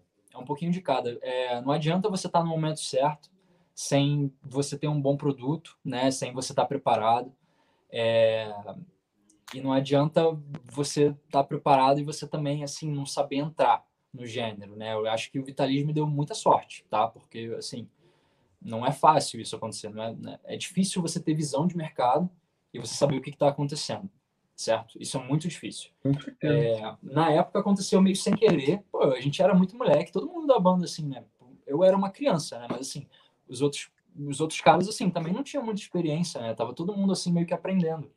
E foi até o que eu tava falando com o Marcelo hoje, cara. Tipo, pô, o Vitalismo foi a nossa nossa faculdade, saca? A gente aprendeu tudo ali, certo? Então foi a gente quebrando a cara mesmo, né? Então eu acho que é um pouquinho de cada, certo? É, tanto você conseguir vender bem seu peixe, né? Você ter um bom produto, é, você tá sempre divulgando, você usar mídias sociais, você saber chamar a atenção, você tem que ter tudo ali bem dosado e você tem que saber o que, que você está fazendo.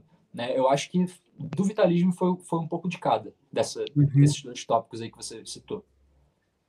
Porque o, o, o vitalismo ele teve é, é, um, um, foi, foi teve realmente usou a internet ao favor da banda. Sim, 100%. 100%. Sabe? Então, assim, tanto é que, que tem lá os playthrough de várias coisas, o que é muito legal. Que, Isso, o que, é não é uma, cacete, né? O que não é uma cultura brasileira, vamos colocar bem claro, né? Tipo assim, é, a gente via já os gringos fazendo, tipo assim, ah, o Periphery fazia, o Misha fazia playthrough, o Mark Holcomb fazia playthrough, o, o Aaron Marshall fazia playthrough. Então, Sim. tipo assim, é uma coisa que, que já estava acontecendo, mas é, é, eu, só complementando, eu, eu, eu vejo que tem uma coisa do vitalismo que foi uma visão que, ah, já que a gente está nesse estilo, a gente tem que realmente estar tá dentro uhum. da coisa. Sim. Então, assim, a gente é se preocupar com timbre, é se preocupar com, com técnica, com execução, com, é, com tudo mesmo. Inclusive o, o, como que, que, vai trabalhar esse material. Porque, assim, é, eu, eu vou falar isso no ar, porque isso é verdade. Assim, quando alguém me mostrou o Vitalismo em primeira vez, eu falei assim, de onde que é essa banda? Alguém falou assim, do Rio de Janeiro. Eu falei, mentira. É, não, mas é a reação, cara. É engraçado, né? Eu falei assim, é mentira. Mentira. É, é assim. É, é, é, a reação, é, foi a mesma reação que eu tive quando eu ouvi. Porque quando eu falei, eu falei, cara, tem um cara aqui. Do, do lado, assim, tipo. Exato, isso, né? Eu, eu falei, cara, porra, por que, que eu não conheço esse cara? Sabe? Tipo, eu falei, nossa, eu, eu preciso, tá ligado? Eu preciso conhecer. Preciso conhecer a galera que faz isso, que curte a isso. sonoridade é, é tudo muito dentro. Então, assim, é, é só complementando aí para o Marcos, que assim, é, tem a questão do momento, né? Porque era o momento em que estava acontecendo, estava efervescente, né? Mesmo. Sim, foi o momento é, é. Essa onda e tudo que, que assim, os guitarristas, é, eles estavam sendo representados por esse estilo de música, né? Então você via assim, tipo, pô, você pensar que hoje você tem o, os três guitarristas do Periphery, cada um tá, é, é, tem assinatura em uma marca gigante é. de guitarra, sabe? Eles souberam se, se, posicionar bem também. Porque é isso, né? É um, é um, trabalho conjunto, não é só saber tocar bem, tudo que saber tocar bem, a gente sabe que tem muita gente que sabe tocar bem, mas, tipo assim, não, não tá disposto a trabalhar. A verdade é essa. Então, assim, é, é, de, pô, vamos trabalhar? Vamos trabalhar. E você sempre teve essa gana de trabalhar, de fazer isso, né? Que, que contribui também, o, o, o Marcos, que tem a vontade do Lucas também de. Muito obrigado, velho. Isso daí realmente é assim, é, eu, não, eu não sabia até que ponto eu estava sendo só é, cego ali, de estar tá acreditando num sonho distante, mas o bom é que isso daí me manteve, né? Me manteve na, na fé ali, correndo atrás. Você com 19 anos, escutando todas essas bandas. Aí você vai falar assim, nós vamos tocar no Tech Fest. Foi o bicho, assim, podia ser a banda podia acabar no outro dia, entendeu? Mas assim, a experiência que isso traz, sabe, assim, de vida mesmo e, e da importância da construção aí, pô, porque você sai assim do do Plant Music, né? É, pois é. Foi, foi pra direto. Ir to... direto. Pra ir tocar na Inglaterra. Foi da Planet para fora. O primeiro show da Vitalismo, a gente, a gente fez uma turnê, né? Então o primeiro não foi o Tech Fest. O Tech Fest acho que foi o último show que a gente fez. Uhum, então a gente. O primeiro. A gente botou algumas outras datas, né? Então o primeiro lugar que a gente tocou com o Vitalismo foi na Bélgica. Olha, Aí foi, foi a primeira data que a gente chegou lá. A gente tocou na Bélgica, já saiu de lá, assim, já no corre, né? E depois a gente foi à Alemanha, pegou algumas cidades na Alemanha, aí depois a gente foi para Inglaterra. Aí foi, cara, foi assim, foi surreal, né, cara? Porque assim, eu nunca tinha nem andado de avião, né? Eu não sabia nem como é que era, tá ligado? Tipo assim, tava. Puta que. Assim, foda. Não, tinha foda passaporte, não tinha nada, tá ligado? Eu tava completamente. não sei o que, que eu faço, sabe? Não sei nem como é que pega avião. Mas foi, foi, foi doido, cara. Foi muito doido. Foi um negócio que aconteceu do nada e o bom é que a gente estava preparado. A gente se preparou, a gente estudou, a gente realmente treinou as músicas. É, a gente estava, assim, continuando lançando playthrough, etc. A gente estava botando a cara ali para aparecer também. Isso daí ajudou bastante. E foi nessa época, né? Então a gente, tipo. A gente achava que tinha muito vídeo de guitarra, né? Tipo, playthrough, etc. Mas a galera tava só começando. Então foi muito bom, porque a gente estava no início também ali, né? Pegando aquele aquele começo e foi muito foda porque a gente era visto como uma banda igual os caras ali, tá ligado? E, tipo assim, a galera falava, nossa, de onde é que são esses caras? Ah, são do Rio. Então todo mundo tinha essa mesma reação. Tipo, nossa, como assim, velho? né? Porque tinha tanto lado da produção, que era muito, assim, a, a produção é, é muito alto, alto nível do Marcelo, foi um negócio que eu fiquei chocado eu falei, isso, isso é tudo, assim, essa, essa questão da produção, é, do som e tudo, de vídeo, é, é sempre do Marcelo, assim? Do vídeo não, do, do áudio e, e composição, estrutura, etc. O, o Marcelinho teve muita mão, muito, muita mão, muita mão disso, de tudo, né? Tem até várias uhum. ideias do, do Causa, né? E do Si também, que vieram da banda antiga dele, que ele tocava na Planet né? Então tem vários vários trechinhos assim que que você ouve hoje que eram da banda antiga dele, que ele uhum. tocava lá, que a gente adaptou, obviamente, a gente modificou bastante, mas tipo, tinha muita coisa que veio dele também, assim, tem, é, o moleque é um crânio, né? Não é à toa que eu trabalho com ele hoje em dia, porque realmente eu, eu preciso desse moleque na minha vida. E assim, beleza, foram para Inglaterra, aí vocês já estavam usando as coisas mais modernas de equipamento, né? Tipo assim, Como é que foi? O que, que você levou para Inglaterra para tocar? Ou você, ou você contou com. Para Inglaterra, não, para turnê, para a primeira turnê do Vitalismo. Ou você é... botou a guitarra nas costas e vambora? Então, eu botei duas guitarras nas costas, eu peguei duas Schecters, eu peguei. Eu, eu, tinha comprado uma Schecter na época, que foi. Era uma bem legal, assim, era uma custom linda, assim. Eu gravei o, o clipe da Pagan 2 com ela. É bem legal, ela era bem maneira. E aí eu é que você tá playthrough da. É, é uma que você tá no playthrough, você, você faz um playthrough com a Schecter, é essa, uma preta? Sim. Não, é, ela é meio preta, mas assim, se você olhar bem para ela, ela é meio esverdeada, meio escuro, assim, né? Mas ela é, é essa aí mesmo. É essa aí mesmo. É bem legal essa guitarra. E aí tem uma outra que eu levei também, que era uma outra Schecter, só que era uma Schecter velha. Velhona, assim, tipo dos anos 90, assim, 90 e pouquinho, assim. E aí ela era meu, meu backup, né? Uhum. E, e aí, pedaleira, eu levei. Ah, é, na época eu tinha minha pod. Eu tinha uma pod HD 500X, que era bem legal, bem maneiro. Até hoje em dia, assim, uhum. se você souber mexer nela, você sabe tirar som bom. Mas foi só isso, cara. E aí eu plugava, assim. De vez em quando eu botava no amp, né? Tipo, só no loop, assim, de efeito, só pra dar aquele. Porque, cara, como é instrumental, não tem tanto problema de, de ter som de palco, é até legal às vezes. A gente é muito chato com som, tá? Eu sempre fui muito chato com som, eu gosto de som, eu, eu assim, gosto de ouvir o que, que a gente está tocando e eu gosto que o público ouça bem. Ainda mais uma banda instrumental. Então a gente era muito chato com isso. Então, assim, é, eu sempre levava pedaleira porque estavam todos os meus timbres ali e eu podia tanto plugar no amp, no loop de efeito, quanto eu jogar para frente da casa ou quanto os dois, né? Então, assim, eu dava todas as opções ali. Mas usava fone? Vocês usavam fone ou era retorno nessa de palco época, mesmo? Nessa, na primeira turnê, não. A gente não estava usando fone, não. Foi, foi bem raw, assim, foi bem cru. Quem usava clique, né? E saiu os samples também, né? Da gente tocando, porque tem muito sample, tem muito efeito, etc. Mas o Marvin tocava clicado e aí a gente acompanhava ele, entendeu? Uhum. Gente, me dá só um segundinho. Eu vou ficar sem bateria e eu vou mudar de. de Tranquilo. Eu vou, eu vou, só botar para carregar aqui. Eu não vou sair, não, tá? Só me dá um segundo. Não, não. Tranquilo. Tá? Falhas técnicas, falhas técnicas. Relaxa.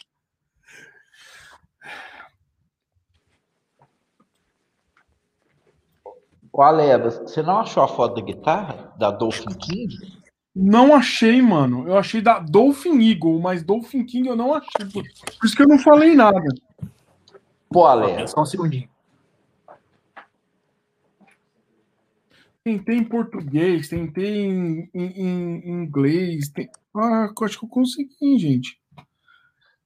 Achei, velho, ó. Consegui no Mercado Livre, ó. Ainda tem para vender. Quem quiser comprar aí, ó. Pô, obrigado, Brasil. Dá para ir comprar lá no ML. Tem tomada aqui, mano? Aqui hum, não. Não, então tá de boa. Tá tranquilo, tá tranquilo. Dá para botar aqui. aqui vamos lá. Ó, estamos, estamos de volta aqui. Maravilha, eu tô com, com a cheia Dolphin King, bicho. Preço aí, ó. Vou fazer igual da Atena, vou pôr na tela aqui. Calma aí. Dolphin King. Eu lembro demais dessa guitarra. Ela, ela é modernosa já, né? Ela era uma, como se fosse super extrato, né? É, quer ver, ó? Subiu já. Calma, calma, calma. Vou pôr aqui na tela agora. Essa aqui, essa aqui? Isso mesmo. Essa aí mesmo. Essa daí é um pouquinho diferente, que essa daí tá tunada. Essa daí tem Floyd Rose, mas era, era, era bem essa aí. Era bem essa aí mesmo. E os captadores, Alebas, eles eram tampados, mas isso. não eram AMG. Era isso mesmo. Eles eram tampados, mas eles, eles eram assim, da mesma cor. Calma que eu vou dar um zoom aqui, ó. Apesar dessa tatunada, ela tá com esses mesmos picape. E ela é, é. cheia de, de chavinha, chave. né? Igual você falou, né? É isso aí. É cheio, cheio de dengue Na época eu não sabia, não tinha a menor ideia do que, que era isso. Mas eu Defaz, faz o cacete todo, mas você não. Ver? Ó, deixa eu... eu apertava até soar bem, mano. Era, era o que eu fazia. No fim, né? Quando a gente não conhece, é isso mesmo. Mas, né? mas deixa eu falar com você, Lucas. Isso na época era uma revolução, porque não tinham coisas. Sim. Quem tinha coisa legal no Brasil era realmente quem era muito rico. Sabe? Então. Aí, Lucas, só desculpa, ó. É esse daí o captador, FF, que você tá falando? Isso, exatamente. Era- Parecendo ó, levemente diferente. A- Eu vou, cara, eu vou conseguir uma foto exatamente daquela. Depois eu vou pedir. Eu vou ter que pedir uma foto depois, porque era um modelo levemente diferente. Eram como se fossem dois humbuckers. Mas era, o modelo era esse de superextrato, Aham. exatamente esse. Só que parece que esse daí que eu tô. que meu tio tinha, né? Era mais antigo. E o captador era dois como se fosse humbucker, só que ele tinha um formato de P90 e ele era coberto assim da cor da guitarra. Era gloss, tá ligado? Aham. Era um negócio meio doido, mas era boa. A guitarra era boa, braço fininho, assim, bem legal. Maneiro. Ô, ô, ô, Lucas, mas aí a gente estava falando aí da, da- da primeira turnê e tudo. Bicho, como é que foi o Tech Fest? Cara, foi. Então, a gente teve problema, tá? Foi um desastre. Olha só o que aconteceu. É, não um desastre na hora de tocar, porque o des- desastre, na verdade, foi na hora de ir pra lá. O que, que aconteceu? A gente teve que pegar um ferry, que é. Que é, é- era um, é- a gente entra de, com a van num barco, e aí a gente pegou da França para Inglaterra, de, de barco, assim, né? Tipo, dentro de um Que é o barco. ferry boat, né? O famoso É ferry boat. Exatamente. Aí você literalmente atravessa, né? E foi o que a gente fez. Só que, pô, você vê um monte de brasileiro, cheio de coisa, cheio de dengue-dengue, numa van toda cagada, com um monte de alemão. E a gente na França, tentando atravessar de barco lá pra, pra, pra Pra Inglaterra. Eu já tô imaginando. Che- Pô, os caras pararam a gente, velho. Pararam, ficaram lá segurando a gente durante mó tempão. O que que vocês estão fazendo aqui, né? Com Porra, esses é alemão, né? Caraca, pelo amor de Deus, libera a gente, a gente tem que tocar. E a gente naquela, tipo assim, não, a gente realmente tem que tocar, saca? Tipo, a gente precisa ir, velho, saca? Tá aqui, ó, o flyer, o contrato, tá tipo tudo aqui, toma, toma, toma. E aí ele tentando ligar pra galera do Tech Fest, ligando, ligando, ligando, ligando. Lá os filhos da puta não atenderam, tá ligado? A gente muito puto nesse momento, a gente tava tipo assim, caraca, mano, a gente vai. E o que a gente vai fazer? A gente vai perder o show. A gente tá indo pra outro país, velho. A gente passou por Nossa, dois países. A gente saiu da Alemanha, desespero, passou na mano. França e pra chegar. Tipo assim, já atravessou literalmente dois países pra fazer esse show. Você tá de sacanagem que você vai prender a gente aqui. Saca? Você tem que deixar a gente fazer esse show. E a gente lá tentando desenrolar com o cara, trocando ideia. Aí teve uma, uma hora, alguém atendeu lá do Tech Fest falaram: Ah, não, tá, é assim, é isso aí, tá? Pode falar pra eles virem. E liberaram. Aí a gente, assim, Nossa, perdeu, é, perdeu uma, né? Perdeu uma, um, um desse, desse barco aí. Aí teve que esperar, esperar um maior tempão. Aí veio outro. Enfim, resumindo, pegamos um trânsito logo depois disso daí para melhorar. É, numa estrada, assim, então tipo, ficou parado, a gente ficou parado horas. E chegamos lá, tipo, a gente já em contato com eles, falando, não, a gente não vai conseguir chegar. Tipo, o que, que a gente faz? Né? Aí eles recolocaram a gente lá pro After Party, né? Que tem dois palcos no Tech Fest rolando, e eles rolam simultâneos. Tá, quando tá rolando um show, tá rolando outro. Então o público fica meio dividido ali. São dois palcos gigantes, assim, colossais. E depois disso daí tem o After Party, que é uma resenha que todo mundo que tá nesses dois palcos aí normalmente vai para lá, ou Entendi. vai pro clube, ou vai, tipo assim, vai, Uhum. vai resenhar, vai relaxar. E aí a gente tocou nesse After Party, que foi, acabou até sendo melhor. O palco, ele não é tão, tão legal, não era tão estruturado, mas, tipo assim, tinha bastante gente, saca? Tinha realmente gente dos dois palcos ali, porque era um horário que não tinha nenhuma outra banda nesses dois palcos. Então a gente tocou nesse After Party, que era um, palco assim um pouco menor, né? Não era o palcão do Tech Fest, mas, cara, foi um showzaço, tinha bastante gente. A gente, assim, depois de- do estresse todo, a gente ficou mais calmo. A gente chegou lá, descansou, deu tempo de fazer tudo com calma. Tiveram todas as apresentações. Aí logo depois a gente tocou lá e, cara, foi. Aí, quando a gente tocou, valeu a pena todo o estresse. Foi tipo um negócio. O som, você tocava, tremia o chão, era um negócio assim, tipo, surreal, saca? Você, é, foi, foi muito legal, foi muito maneiro. A galera também, tipo, conhecia as músicas, estava pedindo as músicas assim, saca? Tipo, mano, surtando assim, a galera muito fã mesmo. Foi, foi um momento assim muito único, cara. Foi muito legal. Foi muito bacana mesmo. E aí? E depois? Voltaram? Uhum.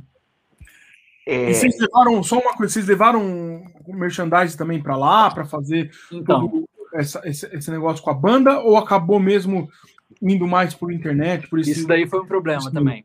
A gente mandou fazer. As camisas chegaram pra gente no dia que a gente estava embarcando. Saca? Uhum. Tipo assim, no momento que a gente estava embarcando, as camisas estavam chegando na nossa casa, tá ligado?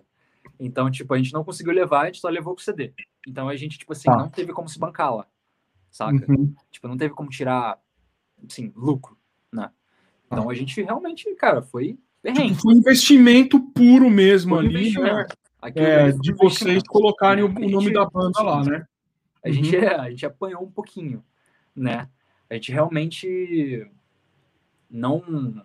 A gente contava muito com a camisa, né, cara? A gente não esperava, porque a gente era muito novo, né? Então, por exemplo, hoje em dia eu já sei, eu mandaria fazer lá a camisa. Eu mandaria fazer. Você já, já manda lá e pega lá, né? É, eu Cara, mandaria fazer é. no lugar onde eu E ainda se abusar, ainda pagava mais barato ainda do que pois fazer é, aqui, né? Pagaria mais barato. Então, na época, a gente não tinha malandragem, Entendi. a gente não sabia de uhum. várias coisas. Eu não tinha nem pego avião, né? Então, tipo assim, a gente estava completamente novato, né? E serviu muito, é por isso que eu falei, foi uma faculdade, né? Serviu muito de, de aprendizado, né? A gente ficou naquela de tipo, cara, é, vamos nessa, vamos meter o louco, saca? Seja o que for. E foi muito bom, né? Independente uhum. da gente ter feito dinheiro ou não, depois vieram muitas outras coisas que valeram o investimento, certo? Depois disso, é, a gente chegou a fazer alguns shows aqui no Rio. Aqui no Rio, não, é lá no Rio. A gente chegou a fazer alguns shows aqui em São Paulo também. A gente literalmente deu sold out em algumas casas aqui, tipo, conseguiu fazer um puto evento, saca? Com várias outras bandas animais daqui também. É, assim, foi muito legal tudo que veio depois também. A gente fez amizade com a galera lá. É, muita gente acabou conhecendo a banda também, porque tinha muita gente no Tech Fest que não conhecia, então aumentou o público, sabe? Tudo cresceu, né? Uhum. Logo depois a gente também já chegou, voltou, né? Nessa nesse ritmo de composição. Então a primeira coisa que a gente fez foi compor para fazer show. Então a gente compôs e assim ficou um ano inteiro compondo, né? Foi 2017 inteiro compondo e final de 2017 a gente lançou o Si, que foi o EP.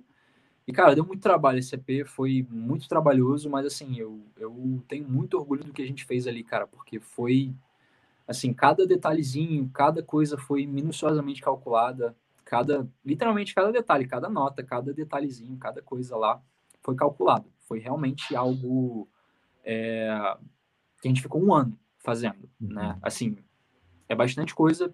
Não para certas bandas, tem certas bandas que ficam bastante tempo, mas assim, a gente ficou um ano realmente só fazendo isso. A gente não fez show, a gente não fez nada. A gente só. Composição mesmo. Composição, gravação, mix e master. Foi tudo para isso, né?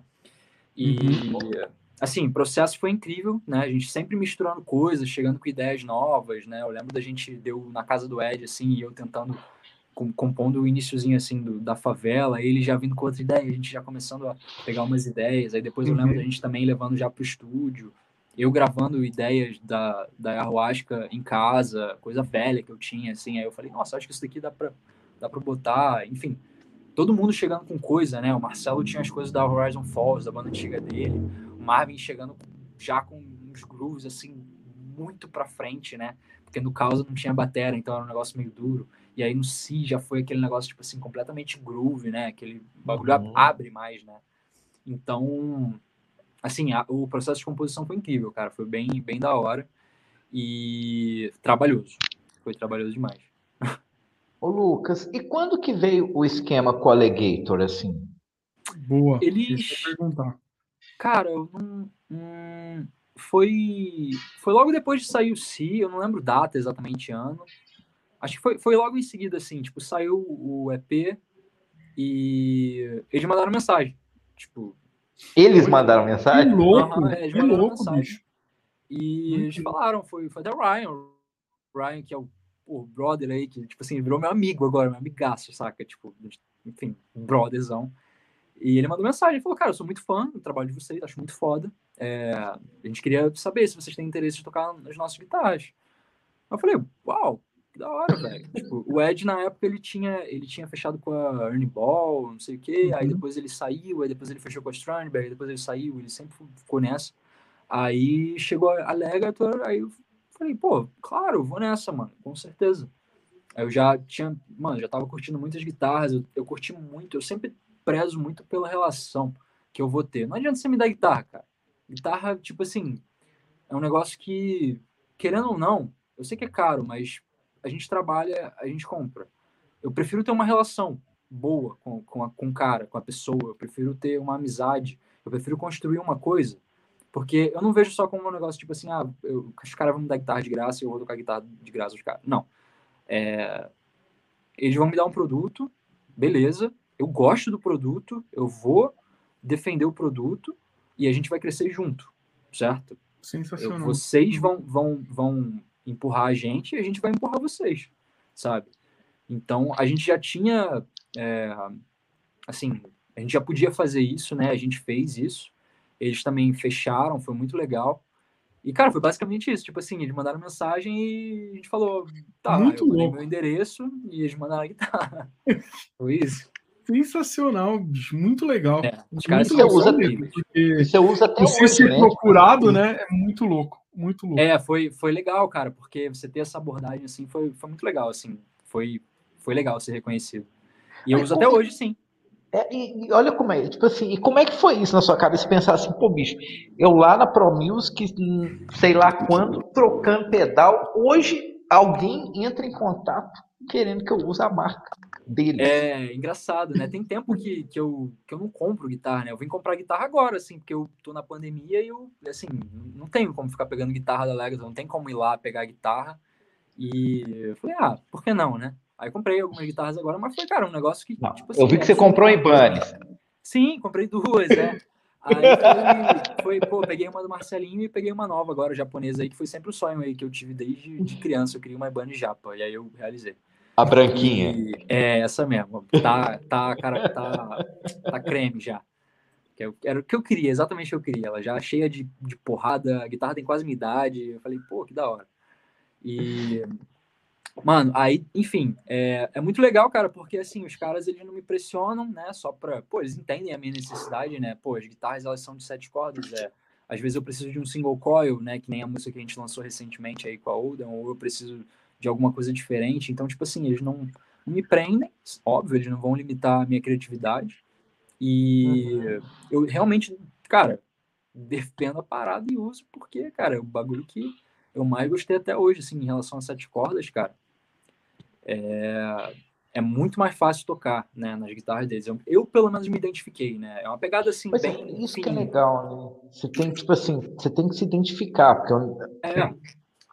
Não adianta, tipo assim, pô, Lucas, você quer um, um, patrocínio aqui, você quer uma guitarra da minha marca, e você pega a guitarra e fala assim, não, bicho, não, é, não, não, não, não funcionou comigo. É, não que a guitarra seja ruim, exato. mas tipo, e aí, assim, pô, você vai ficar comigo. preso, né? Você vai ficar preso e você vai ficar naquela de tipo assim, puta, olha no que, que eu me meti agora, eu tô.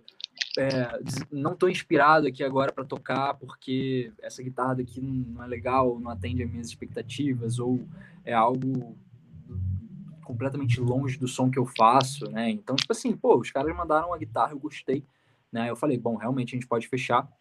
É... Fiz as fotos, etc. Comecei a realmente só usar as guitarras dele, mas eles nunca me pediram isso. eu só uso realmente porque eu gosto, saca? Mas o, o, o, eu acho que, que o, real, o, o real endorser mesmo é esse, né? Você tem, que, você tem que usar alguma coisa que você gosta. Claro, senão não faz Sabe? sentido pra mim. Você vender, eu, até, eu acho até feio com o público, sabe? Porque você está vendendo uma coisa que você não gosta. Você não, não, não tem interesse, né? Então eu, eu acho. Isso daí sempre passou na minha cabeça. Eu falei, pô, imagina se eu vou ficar defendendo um negócio que eu não gosto. Então tem coisa que às vezes a galera manda para mim, e às vezes eu nem faço review, nem boto pra frente, porque às vezes eu não gosto, não, não acho maneiro, assim. Então eu só falo, pô, uhum. obrigado, mano. Mas assim, não, eu não tô sabendo tirar o melhor proveito disso, né? Enfim, é questão de realmente ser sincero certo? Mas é, acontece, né, também, você não gostar. Mas com a Legator foi de primeira, assim. A primeira guitarra que eles mandaram, eles mandaram nem uma guitarra tão cara, uma guitarra barata, e eu fiquei tipo assim, uau, da hora. Imagina uma cara, né? É, eu fiquei curioso. Ô, ô, Lucas, antes da gente ir pro. Só pra gente, FF, só antes da gente só. A gente já vai. Eu já sei que você vai falar pra gente. Não, calma, calma, calma, calma, calma, calma. Eu queria não, mostrar. Essa Legator aqui. Opa! É, essa, essa você tá com ela ainda. Tô, essa aqui. tô com ela. Tô com ela, sim. Cara, essa, achei... cara, essa daí é meu xodó. É, eu vi no, eu vi no, no, no, no seu Insta, eu separei essa foto é que Fishman. eu falou, É isso que eu ia perguntar. A captação dela é Fishman. Sim. É, é, conta um pouquinho dela aí, o que, que você então, acha? Essa, cara, essa guitarra ela é minha predileta. É, ela é a que eu mais gosto mesmo. Ela é o seguinte, ela é uma Ninja X, né? Ela tem ela tem o corpo em mogno, com esse tampo em Buckeye Burl. É um tampo em maple de Buck, Buckeye, eu acho. Né? Eu Uhum. acho que é um tampo só, só, em, é só Buckeye, se eu não me engano. Só Uhum. Buckeye. E aí ele tem essa pintura fade, né? Que é bem da hora. O braço dela é, é Wang e Maple, né? Então ela tem, tipo, acho que são cinco peças de, é, de Wang e Maple, né? Bem, Wang é uma madeira incrível também. Essa escala dela é de ébano. É, os trastes são inox, né? São inoxidáveis. É, captação Fishman Fluence Modern, se eu não me engano. É, é o Modern nessa daí. E tarraxa com trava, é, ponte fixa também, dessa daí multiscale, ela é multiscale, né? Então a guitarra ela tem a escala menorzinha embaixo, ela tem 25,5, que é uma, uma guitarra normal, Uhum, e ela normal. tem 7 em cima para ter um pouquinho mais de tensão na, na, na minha, nas minhas últimas cordas, né? Ela Atrás dela é linda mais. demais, cara. Olha isso. É muito bonita. É, ela é incrível. Muito Essa guitarra daí é, cara, é tipo assim. É meu ponto alto. Essa, essa é o que você usa. Usa pra É, não, caralho. essa guitarra daí, ela, ela tem tempo de, de uso, ela tá sendo bastante usada. E essa Não, que eu separei, essa é a Ibanez branca que você pegou. E essa daí é a última. mais nova aí, não, membro da família. Essa daí eu já tô compondo algumas coisas aí diferentes aí com ela, que eu tô voltando a experimentar aí com seis cordas. Eu fiquei muitos anos aí, eu fiquei, sei lá, uns seis anos aí sem tocar em guitarra de É seis, seis É isso que cordas. eu ia falar, cara. Aliás, só, só aproveitando aqui, ah, um dos caras que eu acho que você deve conhecer. Calma. Levas, calma, Levas. Ah, não é pra falar dele Calma. ainda? Calma, Ah, calma, bom, calma, calma, calma, Levas, calma. Porque antes da gente chegar no, no Odeon, da, na coisa da, da volta das seis cordas, do tipo Aham. assim, dessa experimentação do que é esse projeto aí novo do Lucas, né? Com, que é com o Marcelo e com o Marvin, né? Inclusive. Isso, com certeza. E com o André também, que foi o primeiro guitarra, e o André também tocou baixo, então é basicamente todo mundo deve estar ali. E, e, bicho, e, e primeiro, não, pera, aí o, o, o, o Lucas, e aí junto com, com essa onda, né, tipo assim, pô, Fluence, Legator e tudo, é plugin, né, você, tipo assim, você faz suas gravações todas com, com plugin, né, Tudo, o que que você, que, absolutamente tudo. que, que você tem usado hoje? Cara, eu uso bastante coisa é, para aplicações diferentes. E é aquela coisa, né? Sempre uma textura diferente, é uma cor diferente. Uhum. É, eu tenho todos os plugins da Neural, é, Neural DSP, é, que é. É porque eu vi um vídeo de você usando, Fudido, fudido. usando o arquétipo, o, o, o Corey Wong. Ah, sim, o Corey Wong, sim. O Corey Wong eu usei, é, eu usei para quê? Eu usei para Gasoline. Eu usei para Gasoline e eu usei só para fazer clean naquele playthrough. Na final eu usei, acho que foi um timbre do meu Tony Peck, né? Eu também vendo é, Peck. Nós vamos falar disso. Vamos falar disso Então, aí. é. Isso aí é um merchan bom, né? Que, Depois a gente, que falar, né? entra, a gente entra nesse daí. Porque, assim, usei- Perdão, oi? É, não, é exatamente isso. Eu, tô entrando nisso pra gente chegar nos Tony Packs, porque assim, Claro. você tem muito essa, essa questão do tipo assim, pô, do digital e de- dessa coisa de plugin e tudo. E a- aí você, você tá usando os Neuron, né? Que você tem, você falou que você tem todos. Tem algum que você É. gosta mais? Tem, tem sim. É, eu uso muito o Archetype Nolly, eu uso o segundo amp, que é, o, é como se fosse um Marshall. Ele é o meu timbre predileto agora, desse momento, assim, para crunch, né? É, a última música que a gente lançou da Odeon, né? Que a gente vai, vai falar da Odeon daqui a pouquinho. A última música que a gente lançou, a Gasoline, é, eu toquei no extrato, né? E ele tem esse timbre de crunch, assim, que ele não é distorcido, mas ele é só um overdrivezinho em cima, fica aquele negócio gostoso, parece realmente um ampzão mesmo, com, com drive assim, e ele tem um timbre meio twang. Esse daí é o meu, meu timbre predileto, porque, cara, com plugin é muito difícil você tirar um som desse. É, tipo, muito difícil mesmo. Eu só ouvi isso daí em Camper, é, em Fractal, eu só senti essa, essa resposta, né, de quando você toca com eles. E, cara, de você ter isso daí num plugin, cara, num computador qualquer, assim, tipo, realmente os plugins eles rodam em basicamente qualquer PC e rodam bem. é, mas o Nolly eu acho ele muito versátil. Eu consigo, se eu só usar o Nolly, eu consigo fazer um álbum só usando ele. Caraca. Mas é, esse daí seria o, o meu canivete suíço, assim, né? Mas assim, para timbre preferido de drive, eu acho que eu uso o Omega, né? Que é o, Ah. o enfim, que é o, o, o preto lá, todo gótico é, lá. Então, é. Eu, eu, eu, eu, eu, eu, acho que eu ainda fico com Noli no final das contas, assim. É, pra tudo. Aquele da Soldano, esse último que eles lançaram, se é você chegou ou não? É incrível. É, é foda, né? É eu, tô, eu, eu, só fico de olho, mas não comprei, não, porque, mano. É, sai um, vai sair um amanhã, né? Que estão fazendo vai sair um amanhã. Que estão fazendo maior suspense. Vai do, sair do um que, amanhã. Do, Olha, que, do que. Eu acho que vai vir legal. Eu acho que vai vir bacana. Mas, Mas será que é outro archetype? Será que é. Não, ou, não, ou... não, não sei te dizer. Não sei. Assim, mas eu eu acho que vai vir bem bacana, tá? Porque os caras não tem, não tem decepção, cara. Não tem decepção. É realmente o que eu tenho usado mais, são os plugins da NeuroDSP. E assim, uma coisa que eu uso bastante também, e a galera me pergunta bastante também, e eu uso até hoje, são os plugins da Joe, Joe Sturge Stones, da JST.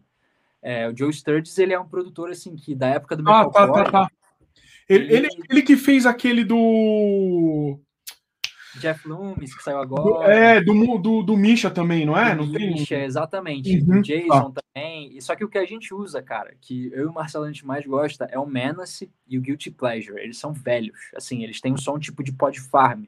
Só que, cara, o Joe Sturges, ele é um produtor que eu realmente admiro muito. E eu sou uhum. muito fã dele. E o Marcelo também.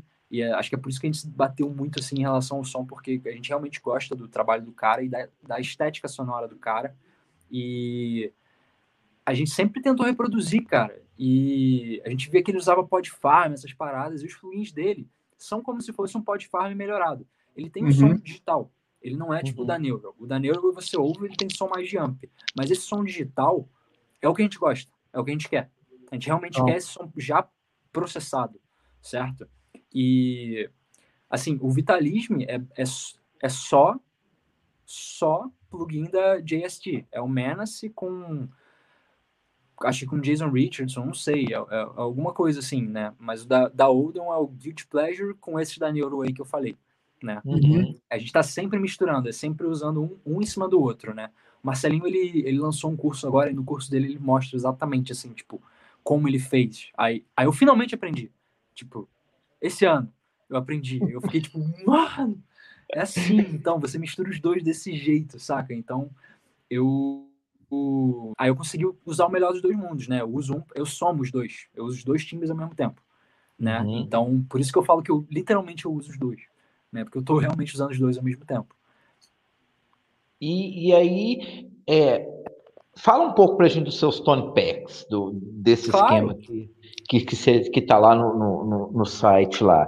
Vou aproveitar aqui, ó, vou, vou, vou compartilhar a minha tela aqui.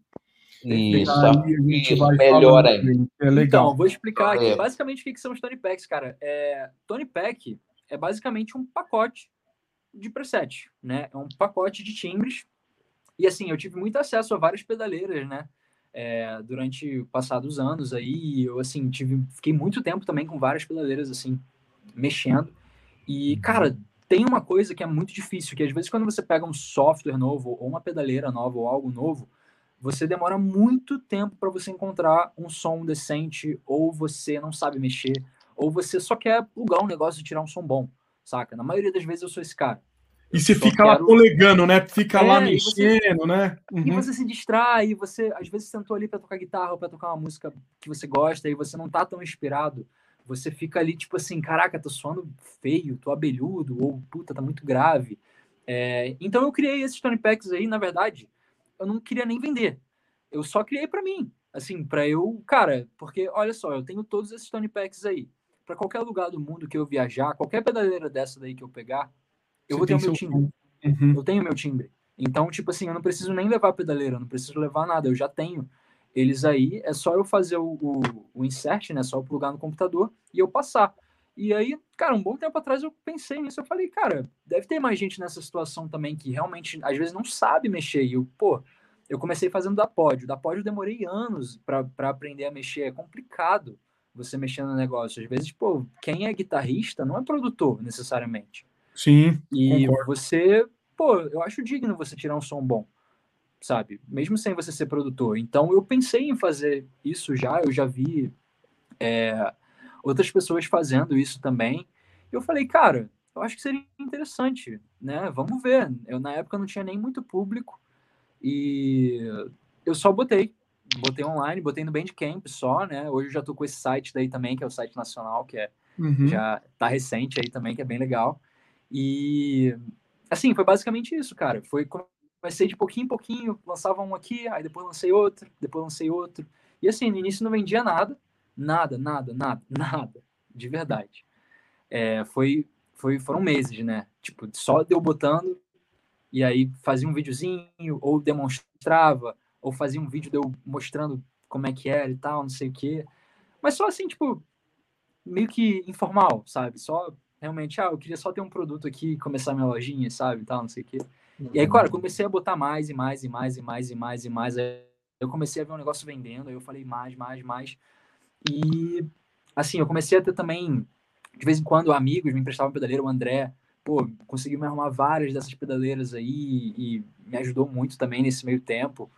Aí, cara, hoje em dia é uma das coisas que mais me sustenta também, né? É tanto essa lojinha daí, a nacional, né, quanto o, o internacional. internacional, eu entrei aqui na, na, na, nacional. Eu, é, eu não, essa daí é o. Esse daí tá mais bonitinho também que o outro é o Bandcamp. Oh, Mas, é, só assim, para a gente falar aqui, é, tem o Tony Peck para Helix, né? É, pro, pro Helix. É que eu vou falando aqui, ó. Tá mais, aqui tá, tá isso, mim, ó. Isso. Tem da Line 6 Helix, da Helix. Helix. Do, é Helix, Helix ou Helix, não sei. Tem da Pod HD 300, 400, 500, 500X Pro e Pro X, né? Que vai funcionar para todos eles, né? Para X8, Fractal X8, Moarg 200, Moarg 250, Moarg 150 e a Boss GT100. Então tem Exatamente. uma gama bem grande aí, né? De... É, e tá vindo mais, tá vindo muito mais aí. É, eu tô trabalhando aí, tô, tô um bom tempo aí sem lançar também, porque eu vou. tô lançando os da Neuro também, né? É, muito vou louco. fazer para todos aí também, cara, e vou fazer um negócio bem completo. Eu também quero que seja, por exemplo, porque os presets da Neuro já são legais. Aí eu fico assim, uau, incrível. Só que, cara, não são os presets que eu uso Entendi. no final. E aí tem muita uhum. gente que pede, tipo assim, pô, mas, cara, é, disponibiliza aí os seus timbres e tal, não sei o quê. E aí eu tenho o timbre gratuito, tá? Se a galera quiser baixar os meus timbres de graça agora, é só você ir lá no meu canal do YouTube, tem lá os timbres gratuitos. Só que eu mudei muito os timbres, né? Tipo, eu tem anos já que eu comecei a fazer isso. Então, hoje em dia eu vou lançar um pack moderno 2021 finalizado, né, para fazer também, né? Legal. E aí eu entrei aqui na aba Tab Packs. Aí também você também tem ah, um, como se fosse videoaula, como, como é que como, como é que então, é isso aqui? Esses aí, eles não são videoaulas, eles são só PDFs e arquivos de Guitar Pro com uhum. frases, né? E com shapes também que ajudam você a desenvolver, é, a, literalmente a desenvolver ideias. O Creative uhum. Leads, ele te ajuda a mesclar ideias. Por exemplo, ele mescla técnicas, ele mescla escalas, e eu explico também. Tem um arquivo que tem, tem tudo escrito, deu, deu falando tudo, como é que eu pensei para criar o leak, o que, que eu usei, o conceito, a melhor aplicação, o tom, etc. Tem tudo, tem tipo a ficha técnica, assim, do, do uhum. leak. E esse daí, se eu não me engano, tem 10 leaks, né? E, e, cada leak é muito bem detalhado, né? Esse Tab Pack, ele tem essa função aí de ajudar quem está querendo é, expandir um pouquinho o, o play, né? Tá se sentindo travado ou tá tendo dificuldade para mesclar as técnicas. E o outro é Sim. o Pentatonic uhum. Arpeggios, né? Uhum. Esse outro aí, cara, é um negócio que me perguntam muito. Porque eu uso muita pentatônica, só que não da forma que a galera dos anos 80. Convencional, fazendo arpegiano, é, eu já vi. é, que a, galera, que a galera que normalmente usava, né? Que são aqueles shapes que são bem confortáveis. Eu uso uns shapes mais abertos, eu uso shape de três notas por corda, só que na pentatônica. Só que se você fizer isso na, na pentatônica e tocar é, em todas as cordas três notas, você Vai tem muito enarmônico. Né? Você uhum. tem muita nota que repete. Você, por uhum. exemplo, se você tocou, sei lá, Sol, Lá e Dó, aí na próxima nota vai ser um Dó também. Então uhum. você repete nota. Então o que, que eu fiz? Eu, eu fiz arpejos de três notas, um e três. Ele é mais ou menos essa essa sequência indo de corda em corda, né? Ele Entendi. vai três uhum. notas, uma é, três notas, uma nota, três notas, uma nota e três notas. Então, eles são arpejos de pentatônica que você toca, e a galera me pergunta muito isso, porque tem um som muito fluido, né? E, cara, Foda. eu nunca vi muita gente falando sobre isso, né? Então, esse daí também é nesse mesmo formato do anterior, com tudo escrito, etc. E, assim, é, é com o mesmo intuito também de, com leaks, exemplos, etc., para você aplicar no seu fraseado. Você pega isso aí, você aplica no seu play, você bota da maneira que você achar mais interessante certo? E você perguntou de vídeo aula, né? Uhum. Essa, esse formato, cara, foi um negócio que deu muito certo, o, o Tab Pack. Mas a galera pediu tanto, pediu tanto, tipo assim, eu recebi tanta mensagem da galera falando, cara, por favor, faz um vídeo também. Tipo, por favor, faz vídeo. Eu quero muito ver você. Literalmente o que você fez aqui, só que em vídeo.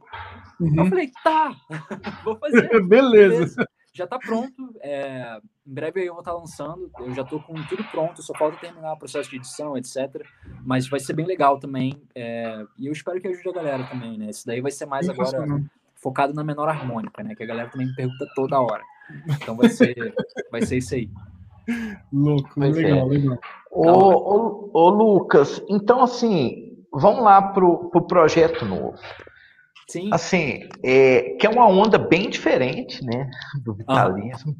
Tem, tem assim, as coisas que, que tem em comum, que são fraseados de guitarra, que são essas coisas. Tem guitarra pra caralho.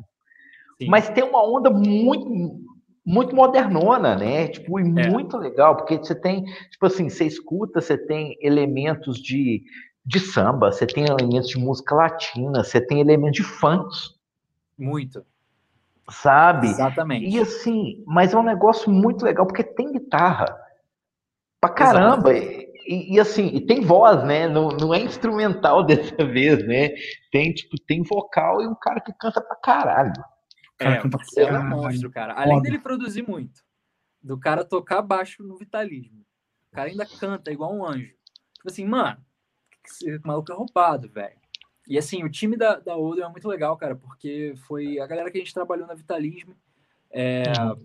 Saca? Foi, assim, gente que eu já conheço há muito tempo, gente que eu amo de verdade, assim, são meus irmãos e que eu tenho carinho, respeito e admiração. E, cara, o, o som é uma mistura basicamente de quem a gente é, saca? De tudo que eu contei aqui nessa conversa é o que a Odeon é hoje, né? Então, tudo que eu falei desde o hip hop lá atrás, desde o Led Zeppelin, desde o Metallica, desde o Green Day, desde de eu fazendo show na Planet, desde eu ouvindo metalcore, de passando pelo vitalismo, tocando coisa técnica, ouvindo samba, eu dando rolê, bebendo lá, ouvindo no rolê de funk, tá ligado? Ouvindo funk lá direto, final de semana, dando... Pô, cara, isso daí foi... É, é tudo que a gente viveu até hoje. É, e a gente sempre foi muito aberto à música. A gente ama música, cara. Não é, a gente não ama um gênero. Então eu acho que a Oden é um, é um liquidificador sonoro, assim, que a gente conseguiu fazer que soa interessante, soa maduro, não soa aquele negócio, uma salada, né? Soa coeso. A gente consegue passar uma, é, uma mensagem também, que é um negócio muito importante. A gente lida com muitos temas introspectivos, né? Pô, teve, teve uma época na minha vida que eu lidei muito com depressão também, eu fiquei muito mal. É, e eu sempre tive vontade de eu externar isso, de eu falar sobre isso de eu é, tocar nesse assunto daí para outras pessoas também, ou coisas boas também da vida, sabe, que a gente fala. É, e dentre vários outros aspectos também, o fato da gente sempre ter sido independente, cara.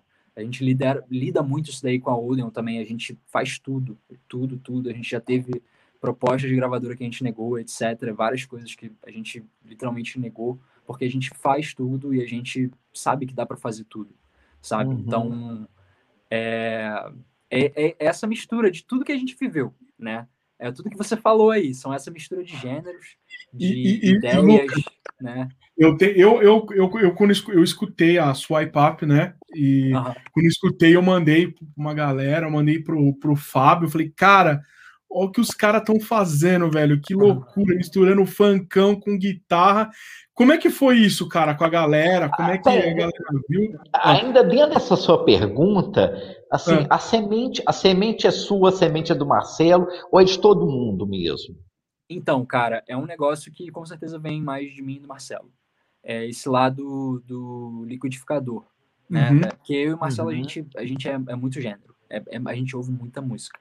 É tipo assim, eu consumo trap que tá no mainstream. Eu tô ligado em tudo que tá acontecendo agora no momento. Eu ouço todos os artistas que estão ligados no momento. Tipo assim, eu ouço com prazer. Saca? Não é, não é porque, ah, eu tô calculando um plano para dominar o mundo. Não, é Vou dominar o mundo com isso, né? Saca? Eu ouço, pô, eu ouço Orochi, eu ouço trap nacional, eu ouço Matuê, eu ouço Travis Scott, trap pra caramba, que é, enfim, a versão mais moderna aí do rap. É, eu ouço muito funk também. Eu me amarro, cara. Pode bizarro, né? Tipo, falar isso, a galera se choca. Mas eu sempre ouvi muito funk. Eu sempre, cara, Pô, no Rio, você dá rolê, mano. Você vai ali, tu, tu tá ouvindo funk, você, tipo, você ouve, o um negócio é, é, que nem, pô, você. É Rio de Janeiro, né, bicho? Estar é, tá no, você, tá no, tá no sangue, pô, né? Não tem jeito. Você, é exato, é um negócio que, tipo assim, cara, em Maricá tem uma rádio que ela fica no centro. E, tipo, tá tocando música, seja sertanejo, seja funk, seja XYZ. Tá rolando música toda hora. E eu ouço, mesmo se eu não gostar. Então, tipo assim, eu não vou ser aquele cara que vai ficar. Ah, que saco! ah, pagode. Não, cara, eu vou, pô, o bagulho tá lá, eu respeito quem, quem gosta, saca? Respeito demais. Você tem o direito de se divertir, do mesmo jeito que eu tenho direito de me divertir ouvindo o que eu gosto. Não vou ficar aqui cortando tua vibe. E, tipo assim, vou fazer o quê? Vou ficar. Vou ter... Mano, se eu ficar puto, eu vou ter o trabalho de ficar puto e de desficar. Vai uhum. ser isso. É... Eu vou tentar tirar alguma coisa de bom. Eu gosto, né? Tipo, primeiro que eu gosto, tá? Bato no peito, amo todos esses gêneros. E segundo que pô, mesmo se eu não gostasse, mesmo quando eu não gosto, quando é alguma música que eu fico tipo assim, ah, meio merda, né? Não é muito a minha vibe. Mas eu tento ouvir, eu tento ouvir, eu falo, pô, mano, será que tem alguma coisa aí legal?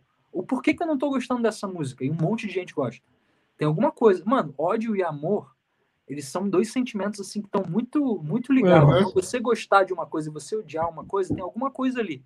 Tem alguma coisa ali alguma coisa ali que, que chamou a sua atenção e que mexeu com você. Então eu sempre fui muito assim, eu sempre tentei prestar atenção e falar, caraca, o que que tá mexendo aqui nessa música? Né? Uhum. Então, assim, teve. Obviamente teve muito, muito esse lado meu, e obviamente teve muito lado do Marcelo também, cara. O Marcelo, quando ele saiu do Vitalismo, ele saiu porque ele não, não, assim, não tava mais na vibe, e ele saiu em carreira pop, solo. Começou a cantar RB, saca? Começou a cantar uhum. outras paradas. Você chega lá no perfil do Spotify dele, ele tem várias músicas muito acesso. E, tipo, do nada, ele botou a cara porque para fazer um negócio diferente. Então ele sempre curtiu muito. Nessa época daí ele largou o rock assim, né, de, de mão assim, ele mergulhou 100% dentro disso.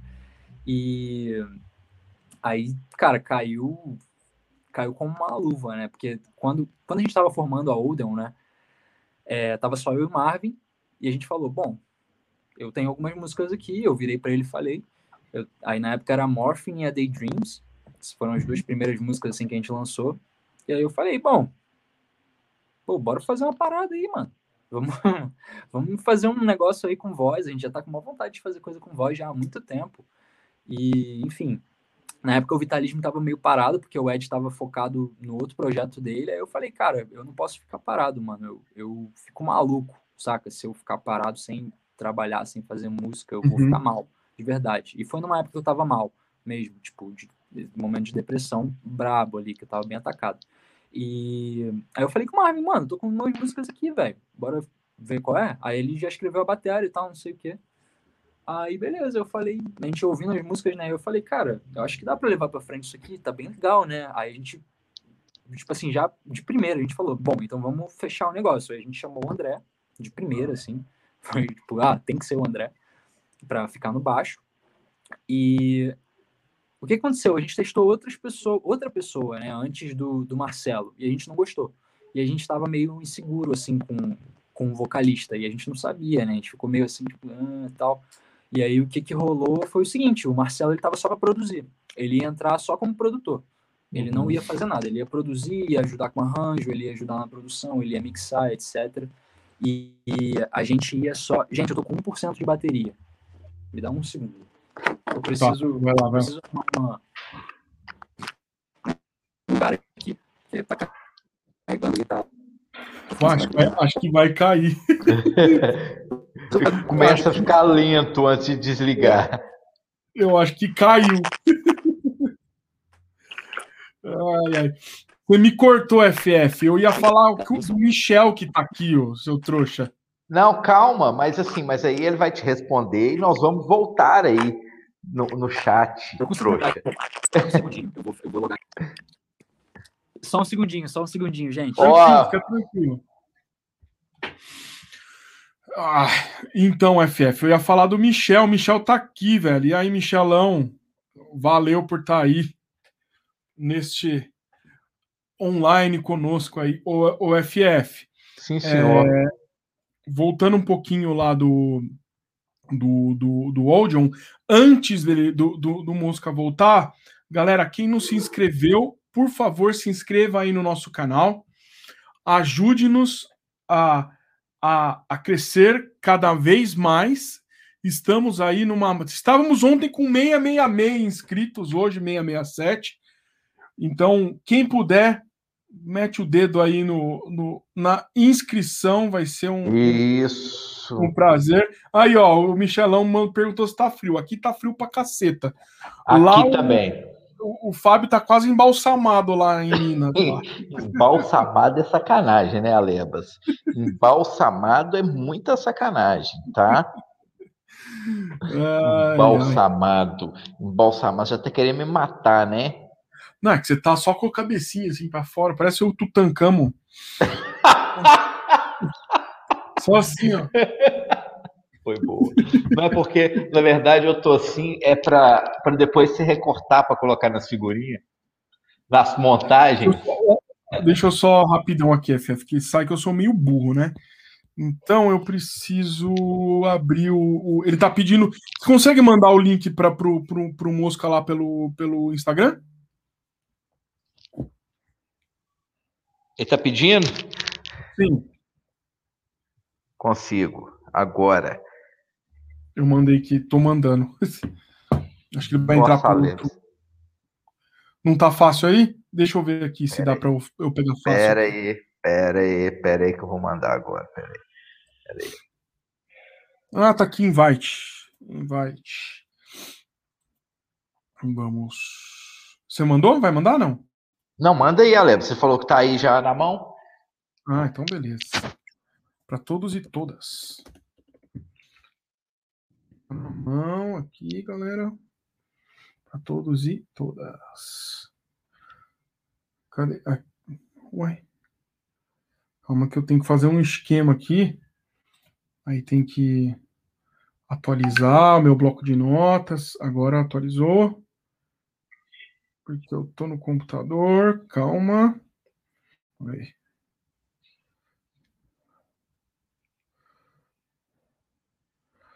Foi. Foi. Mandei. Foi. Já mandei para ele. Tá, ele, tá, ele tá trocando lá. Vai no computador agora.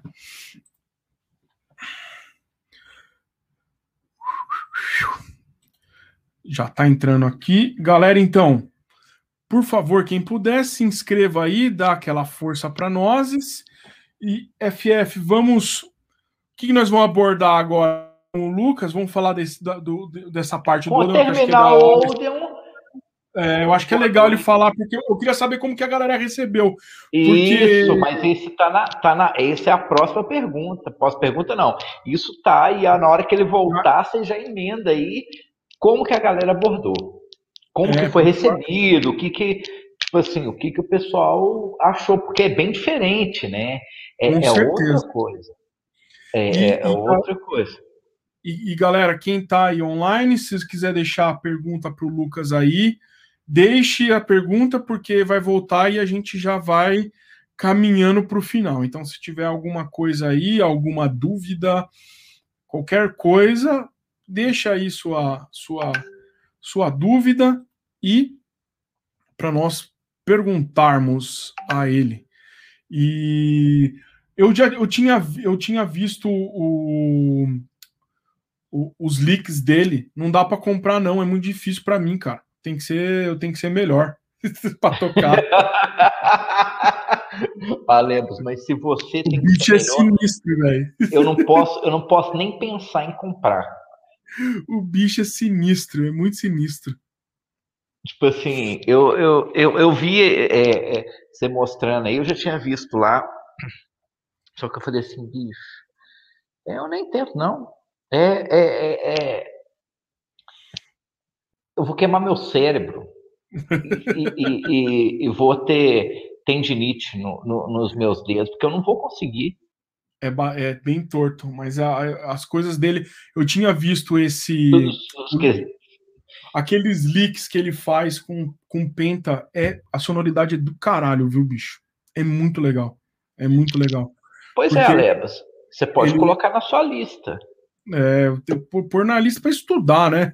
É, Tem que estudar pra caralho primeiro. Aí o Lucas voltou. Dá para me ouvir aí? Sim, beleza. Oh, beleza, peço perdão aí, rapaziada. Não, Desculpa, okay. falhas técnicas. Não, mas o, o Alebas já, já tá com a pergunta aí prontinha para você, já que a gente está falando do Odeon, né? Claro, manda pra gente. Alebas. Não, é, a gente estava falando, né, do, dos elementos e tudo mais, da galera. E aí, quando você lançou a Swipe Up, né, a Swipe Up, que uhum. é, cara, eu acho que foi a mais, assim, vamos dizer assim, acho que é a mais pop. Não sei se eu tô certo, mas eu ouvi que tipo era mais nessa onda. E como é que foi que a galera recebeu? Vocês têm um público lá fora grande também, né, cara? Vocês têm, são bem conhecidos lá. Como é que foi, cara? Como é que eles É, cara, é então foi uma coisa meio louca porque assim, é... é a gente meio que tinha dentro da gente um pouquinho de medo, assim, de ter um, uma repercussão, assim, levemente negativa da galera que é mais ignorante. Uhum. Só que ao mesmo tempo a gente. Tipo assim, a gente olhava, olhava assim, a gente falava, ah, cara, eu acho que é isso mesmo que eu quero fazer, sabe? Tipo, eu não tô nem aí, sabe? Eu, eu, é o famoso tacar o foda-se. Tipo assim, a gente, mano, uhum. você vai gostar, ótimo, você tá junto com a gente, mas assim, se você não gostou, valeu, tá ligado? E foi assim, a gente ficou um pouquinho inseguro com algumas coisas, né? A gente ficou meio assim, Uh, bom, funk, né? Bom, é um negócio meio assim, é quase um sacrilégio, né, pra galera do rock, você colocar um funk dentro do metal. Mas, cara, eu falei, mano, é isso aí mesmo. Vou fazer isso daí pra. Mano, e se, se não gostou, vai ficar puto. É isso, sabe? O problema é teu, sabe? Então, assim, de quem, quem não gostou, tá ótimo. Mas, cara, graças. Assim, não sei como, mas assim, a gente praticamente não teve feedback assim, sabe? Eu realmente achei que fosse ter. A galera ninguém ignorante... foi te xingar, né? Ninguém foi te xingar. Cara, absolutamente ninguém. Eu tava já preparado, assim, eu já preparei a minha cabeça. Os meninos também já estavam, tipo assim, ah, com certeza vai ter um outro. E sempre tem alguma galera que fala, assim. Ah, mas, tipo, é opinião, aí não tem problema.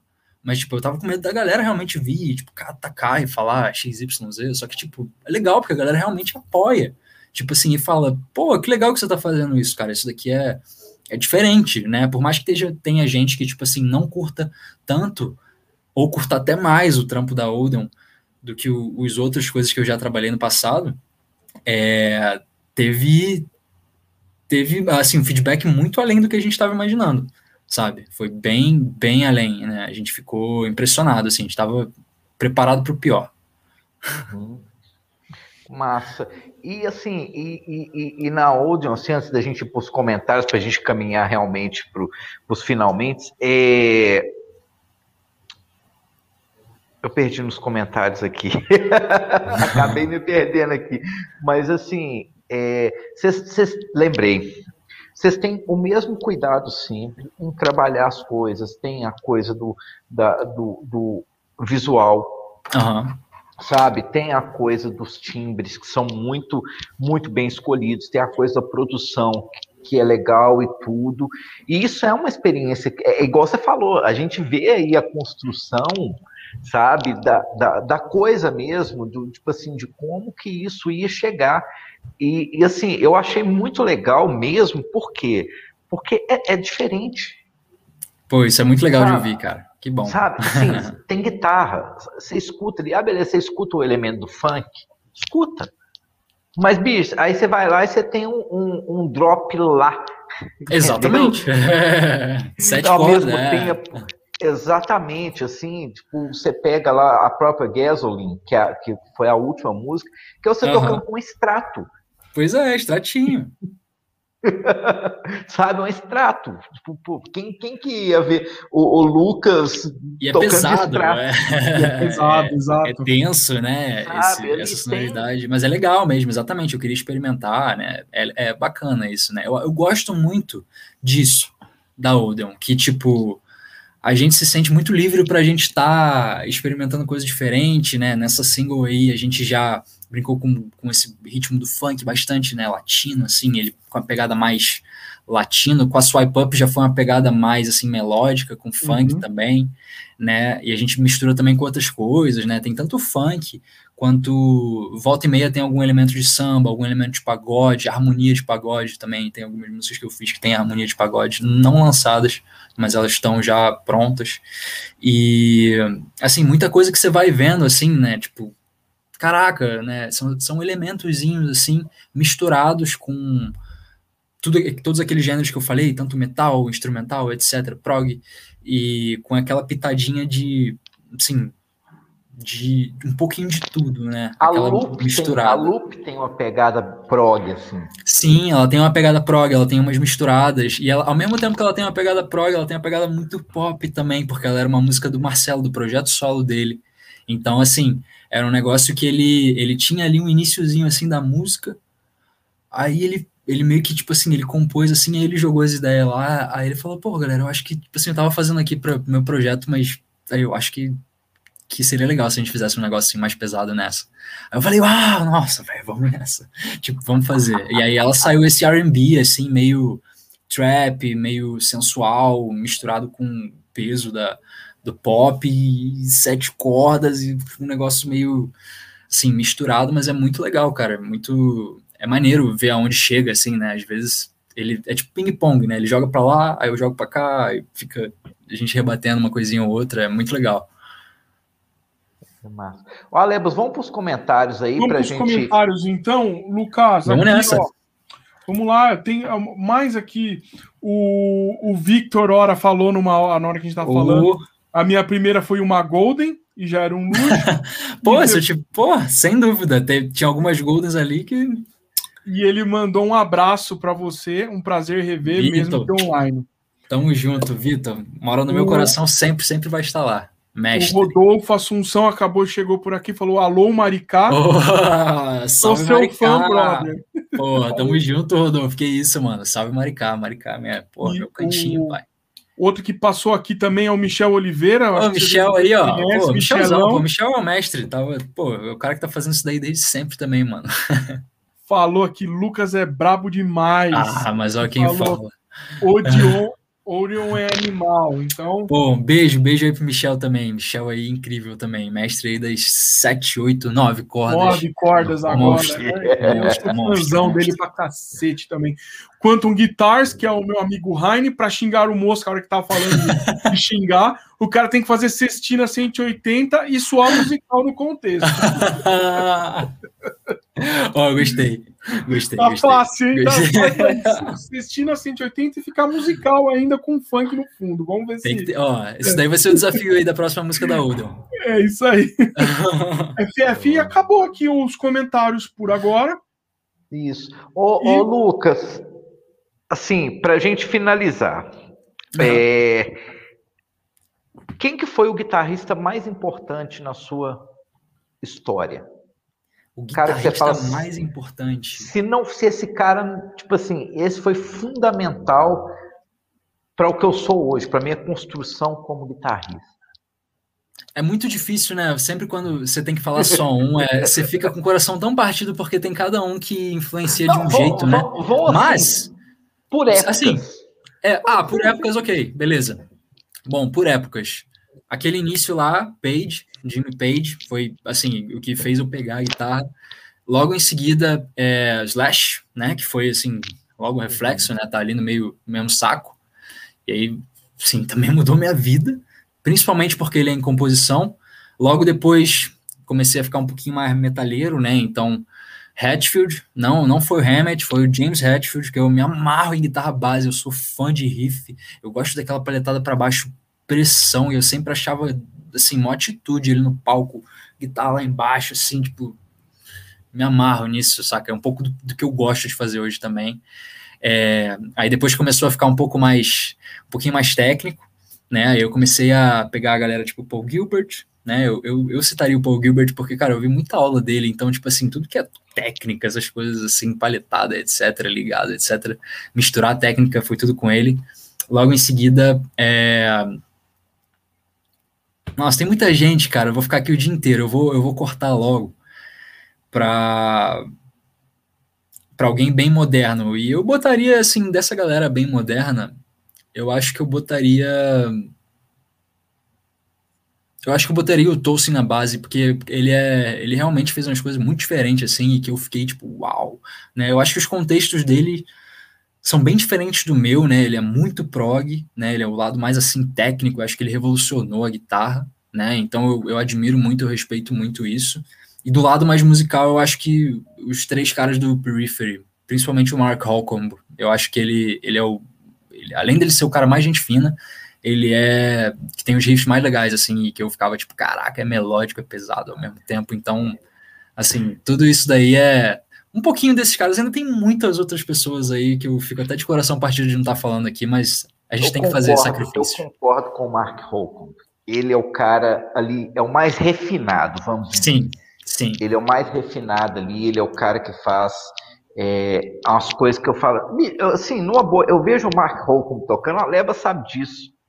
Eu vejo o Mark Hogan tocando, eu falo assim, bicho, não tem condição não, com a, com a leveza e a sutileza que ele vai é. tocando as coisas.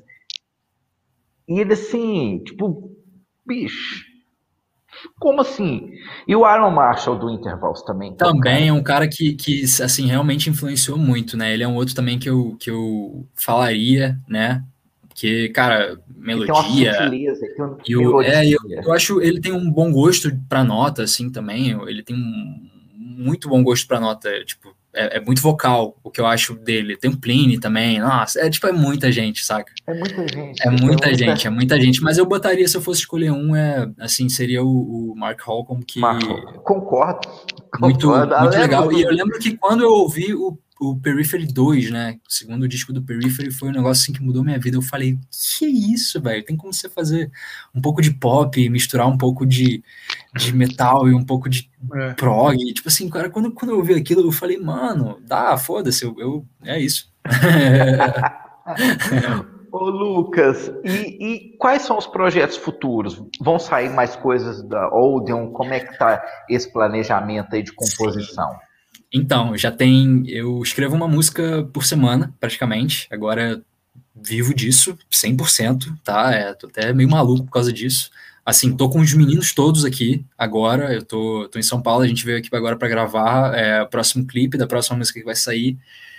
Essa música tem um feat que, assim, eu tô muito animado. É, a gente, eu não vou falar aqui, óbvio, né? Eu vou deixar para o momento, mas, tipo assim, ela tem uma participação. Quando que sai? Mas quando que sai, você pode falar? Eu não posso falar ainda quando que sai, tá? Mas vai sair, tipo, é, acho que mês que vem sai, tá? Tipo, a gente tá no dia 30 agora, mês que vem sai, tá?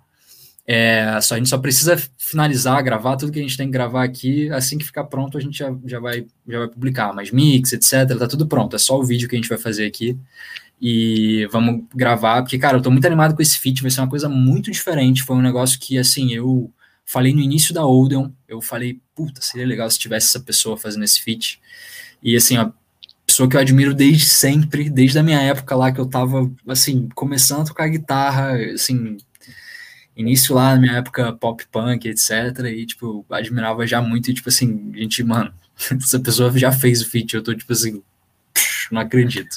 Tá rolando, vai estar tá saindo, né, com a Odeon. A gente tá. Tem muita música ainda que a gente vai lançar, cara. Tem muito som, tem som mais pesado ainda. A gente lançou. É... Cara, a Odeon você pode esperar qualquer coisa. Você pode esperar literalmente tudo. Seja uma música mais com a vertente pop, ou seja uma música mais com a vertente metal, né? Seja uma música muito mais pesada, seja uma mistura, seja algo completamente latino, algo completamente samba. Tem isso tudo daí já pronto, assim, várias músicas diferentes. E tô. Agora é só questão de, assim, ir uma de cada vez, né? Lucas, pós-pandemia, shows? Muitos, muitos, muitos, muitos. A gente falou isso daí o dia inteiro. Hoje eu e o Marcelo, a gente vindo para cá, a gente, tipo assim, cara, não, já planejando um monte de coisa. O conceito que a gente tem de show é diferente. É, é realmente a gente quer fazer, a gente quer mudar, mudar isso, saca? A gente quer mudar tudo. É, eu vou estar tá falando um pouquinho mais sobre isso daí em breve, mas é uma coisa que a gente realmente quer revolucionar. A gente quer fazer não só um show, a gente quer fazer realmente um evento é, que seja legal e que vale a pena para você sair de casa, você gastar dinheiro, você se locomover, para você estar tá lá, saca? Para ser um rolê que você vai se divertir que você vai gostar das bandas e que talvez tenha até mais coisa depois, saca? Tudo, tudo isso daí a gente está organizando e está tentando ver como é que a gente faz da melhor maneira, né? Mas vai rolar e muito, tá? Vai estar vai tá rolando sim, a gente já está preparando. Massa. Lucas, primeiro, te agradecer muito, tá? Oh, tá aqui com massa. a gente há duas horas. Eu que agradeço, meia, mano. Que isso. Sabe? Assim, te desejo sucesso, sabe? Merecido sucesso por trabalhar aí, sempre muito empenhado e sempre muito animado em poder levar coisas legais para as pessoas, sabe? Pô, em poder cara, sempre estar tá, sempre tá disposto a, a trabalhar, porque é isso. E por estar tá aí trazendo dentro da, da, da, sua proposta nova a guitarra de novo para de volta aí em Exato. coisas populares. Certamente. Sabe? Certamente, cara. Primeiro, muito, muito obrigado. Porque isso daí você falou um negócio que a gente faz inconscientemente, sabe? É, a gente, Valebas que falou isso comigo. É legal, inclusive. é muito legal as pessoas falarem isso, cara, porque assim, teve coisa, muita coisa que foi premeditada ao lado pop da Odeon, ele é premeditado, né? Mas é algo que a gente gosta, tipo assim, a gente realmente não é, ah, mano, a gente quer vender. Não, a gente quer, a gente gosta disso aqui, a gente gosta de guitarra e a gente gosta de música pop. A gente gosta de outras coisas que também. mal que tem isso. Por que não, Entendeu? saca? Que mal que tem isso você gostar tipo, de música pop e você gostar de é. música pesada? E, pois é, cara. E, e, e, o, e o, o que a galera não entende, você pode até não gostar, né? Mas o que a galera não entende é que o que, que sustenta o cenário da guitarra, guitarrista e tudo mais, é popularizar, né? Tipo, Exato. o que sustentava lá em 90, 80 era aqueles grandes caras que estavam na mídia pra caraca, né? Não só por vendendo CD, disco, é, essas coisas, mas por estar tá na mídia, né, bicho? E hoje Pô, a gente não vê assim, a guitarra ou algo, há muito tempo não vê uma guitarra sendo ter um, um som é, característico numa música, né? E eu falo pro Fábio, cara, isso é é, a gente precisa disso para ressuscitar um pouco é, de todas as levas, né? Desde o rock Todas. até o pop, a tudo, né, cara? Pra, da gente ver, por exemplo, lá nos anos 80, 90, um Van Halen tocando com o Michael Jackson, tá ligado? Exato, exatamente. É, é, é, todos é, esses, né? todos esses guitarristas dessa época, cara, eles são grandes porque eles tiveram bandas, eles tiveram hits, eles tiveram, tipo assim, coisas que levaram eles levaram a guitarra junto. Levar a guitarra, a guitarra junto foi, foi meio que um, um, assim, foi uma coincidência, né? Tipo, porque as músicas eram feitas com a guitarra, a guitarra era um instrumento, e a galera tava lá porque gostava, e o negócio, assim, popularizou exatamente por causa disso, né? E assim, eu não vejo mal, né? Por que não? Saca? Eu quero mesmo que todo mundo toque guitarra, todo mundo conheça todas essas bandas aí que eu citei aqui, que todo mundo ouça muito mesmo, porque os caras merecem, que todo mundo ouça o Vitalismo, que todo mundo ouça a Odeon, saca? Eu quero mesmo é, é, popularizar isso, eu quero que, tipo, a galera hoje em dia, criançada, pô, que ouve trap, tá começando a fazer beat, pô, vai fazer o beat, mas não vai deixar de fazer o beat, vai pegar o beat e vai botar uma guitarra, saca? Vai pegar o beat, vai, sampli, vai samplear lá o, o, o Dimebag, vai samplear o, o. Pô, sampleia o Metallica, mano. Faz um beat aí, bota um cara aí. Pô, re, re, renasce essa parada, tá ligado? Bota aí o Travis Scott pra, pra cantar em cima de um sample, sei lá, do Avenged. O sample do Led Zeppelin, saca? Tipo, eu quero ver os caras crescer, mano. Eu quero crescer, crescer. Exatamente. Saca? A gente precisa disso agora, a gente precisa da galera unida e vocês, cara, vocês falaram tudo aí também e, galera, de verdade, puta prazer, tá? Obrigado Bom, vocês estarem me recebendo é nosso, aqui, Lucas. deixando a galera aqui um monte, ó. Falando um monte. Caralho, puta prazer papo, é nosso. valeu. É prazerzão. Mesmo. Sim, esperamos pós-pandemia podermos ir a um show da Odeon. Por favor, vocês vão ser muito mais que bem-vindos, tá? Vocês são ah, VIP. A gente, tá? a gente acompanha, vamos continuar acompanhando, Lucas. Um grande abraço, muito obrigado, muito, obrigado. muito sucesso para você. Tamo junto, gente. Obrigado. Pessoal. Gente que está aí até agora, boa noite para vocês. vocês. Obrigado aí para quem ficou até agora. É, Não, e, é. coloca um cobertor que tá frio. Como é que tá aí, o, o, o Lucas? Você tá onde? Você tá em São Paulo? Eu tô de frio, eu tô em São Paulo, tá Nossa, então você, tá você não tá com frio, você tá congelando, porque carioca eu tô vem morrendo. Tá e eu vim nesse dia ainda, eu vim nesse dia mais frio. É, tipo assim, tá, tá eu, o Marcelo ali, já tá, ele já deu um grito ali comigo, ah, eu quero entrar aí, velho, tá frio. Beleza, Lucas. Mano, valeu. Boa noite. Mas, gente, obrigado. Obrigado, obrigado tá? Tamo que junto. Isso. Abraço. Abraço. Beijão, gente. tá, gente? Prazerzaço. Prazerão, Lucas. Valeu. Tamo junto, gente. Valeu.